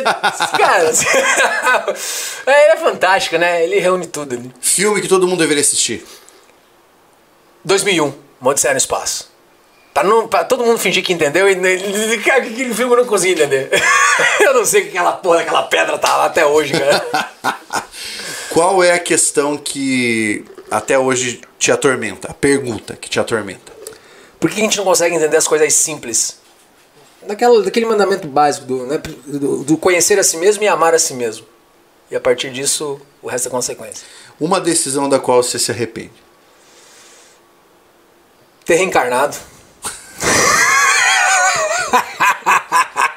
O que, que eu fui fazer, cara? Não, brincadeira. É uma decisão que eu me arrependo. Sinceramente, Pablo, eu não me arrependo, não, cara, de nada. Aham. Ah, pra mim, todas as decisões, eh, de alguma forma, tudo, me trouxe aqui hoje. E este momento de agora eh, me deixa muito feliz. Então, eu sou meio efeito borboleta. Se alguma decisão no passado, qualquer coisa que eu tivesse mudado um milímetro, eu não estaria exatamente aqui, neste exato momento. Então, eu não, eu não me arrependo. Uma saudade. Minha mãe, encarnada. Aham. Minha mãe encarnada é uma saudade. E geralmente o que eu acabo perguntando para as pessoas é: existe alguma pessoa que você segue na internet, um perfil, né, que não seja o meu, não seja o seu o perfil de negócios, que você diria assim: eu acho que seria legal se todo mundo seguisse essa pessoa, porque eu sigo e me sinto bem vendo o que essa pessoa posta. Cara, tem. Eu sigo, comecei a seguir, inclusive, um cara super acessível que é. Só que eu esqueci o nome dele, peraí. não, não, é que eu, eu sou horrível, cara, pra nome. Que é o cara que ele é, é- Eu comecei a seguir ele. E ele. Quando eu vi o vídeo dele no Danilo Gentili. E ele. E aí eu fui conversar, fiz um elogio pra ele e tal, e ele respondeu, só que ele assim, além da do personagem, ele tem uma ele tem uma um lado humano, um lado assim espiritualizado muito legal, que é o Michael Mask, que ele é o intérprete oficial do Máscara. Ah, entendi. Só que ele tem assim uma coisa muito legal também, e aí quando me chamou a atenção na bio dele, que foi minha história pode te ajudar. Aí você tem a história dele e tem toda uma conexão sobre as crenças dele. Inclusive ele tem uma coisa assim ligada à natureza, e isso me chamou muita atenção. Ele me ajudou a tomar uma decisão, inclusive, sobre a questão de espiritualidade. Muito legal. Então eu, eu indico essa, Michael Mask. Arroba É arroba Michael Mask. Michael. É, Com N no com fim. N no final, M-A-S-K. Se você procurar o Máscara, né, com K, vai aparecer ele. vai encontrar. Vai encontrar. É, e agora o microfone é seu para você dar o seu último recado aí pra galera. Galera, olha só, o último recado é bem rápido, né? Bem básico, porque papo bom, eu sempre digo assim, né? O recado bom é o recado curto. Que é o seguinte, é, não importa quanto tempo você demora, né? Ou demora para alcançar aquilo que você deseja. E normalmente o que a gente deseja é, são coisas externas, né? exteriores. E eu demorei 35 anos, 36 anos da minha vida para perceber que eu não tinha alcançado ainda a coisa mais simples que era eu mesmo. E depois que eu comecei a ter consciência disso, perceber as outras coisas ficou muito mais fácil. Não ficou simples, né? Mas ficou fácil. Então, não coloque prazo ou tempo para você conquistar as suas coisas. Coloque um tempo para você se encontrar. Que tempo é esse? O tempo que você precisar. Porque depois que você se encontra, as coisas começam a fazer um sentido muito maior. Você é, é, é a pessoa que deve satisfações somente a você. As coisas devem fazer sentido para você. E não tem dinheiro no mundo que pague a sua paz interior. Então não comprometa isso. Os medos vão existir, os problemas vão existir. Não importa se você tem muito ou tem pouco, se você ganha muito ou ganha pouco. Os problemas sempre vão existir. O importante é que você saiba lidar com eles, é aprender com eles, tirar uma lição deles e, e olhar para dentro de si. Buscar as respostas, buscar mais perguntas e saber que não existe nada que pague o preço da sua paz. Ela é insubstituível. E depois disso tudo vai ter um sentido diferente. Acho que é isso, cara. Assim, foi é, engraçado. Das perguntas que você fez, essa foi a mais. Foi, eu acho que foi a, a mensagem final mais sincera que eu já dei em todas as falas que eu já fiz. A mais simples e, e ao mesmo tempo a mais sincera. Porque é o que eu experimento hoje. É buscar isso, a paz interior. cara. Que é difícil pra caramba. Ah, é, é muito difícil, cara. É, e é um caminho assim que você vê que, que não tem fim, né? E é o mais complexo e é, é único. Meu velho, muito obrigado por É você nóis, ter mano. participado. Eu que agradeço, que é isso. É, assim, eu fico muito feliz pelo fato de nós termos pessoas aqui que estão acompanhando uma conversa entre dois amigos nesse horário, no dia de hoje. Você que está aí assistindo em um momento posterior, é um prazer poder contar com a sua audiência, cara. Gostaria de que vocês seguissem os perfis do professor Júlio Reiser. Pode passar aí para É, galera arroba Júlio Reiser. Vai encontrar, tá? Que vocês conversem com ele, porque ele também é uma pessoa extremamente acessível, ele responde ao pessoal, é uma pessoa que tenta ajudar as demais. E isso é algo que revela muito do caráter das pessoas, quem tenta ajudar as pessoas, as, ah, quem tenta ajudar os outros, né? É, você aqui, durante esse tempo todo, se ainda não fez a inscrição no canal, é certo que broxou já, vai ter problemas, tá? Mas pode corrigir isso com um clique. Clica aí, faz inscrição no canal, depois acompanhe os nossos cortes. Você que tem canal de cortes e quer colocar os cortes do nosso canal aí no seu, espere apenas 24 horas para você começar a fazer os cortes e marque o nosso canal ali quando você estiver publicando os cortes, beleza? Quem trouxe para nós este Jamilcast foi o The Pub Beer, a galera que faz a minha cerveja ali. Se você quiser provar a cerveja, é só você clicar ali embaixo, comprar lá pelo site, beleza? Quer entrar em contato conosco? o contato arroba Jamilcast, beleza? Um abraço e até a próxima.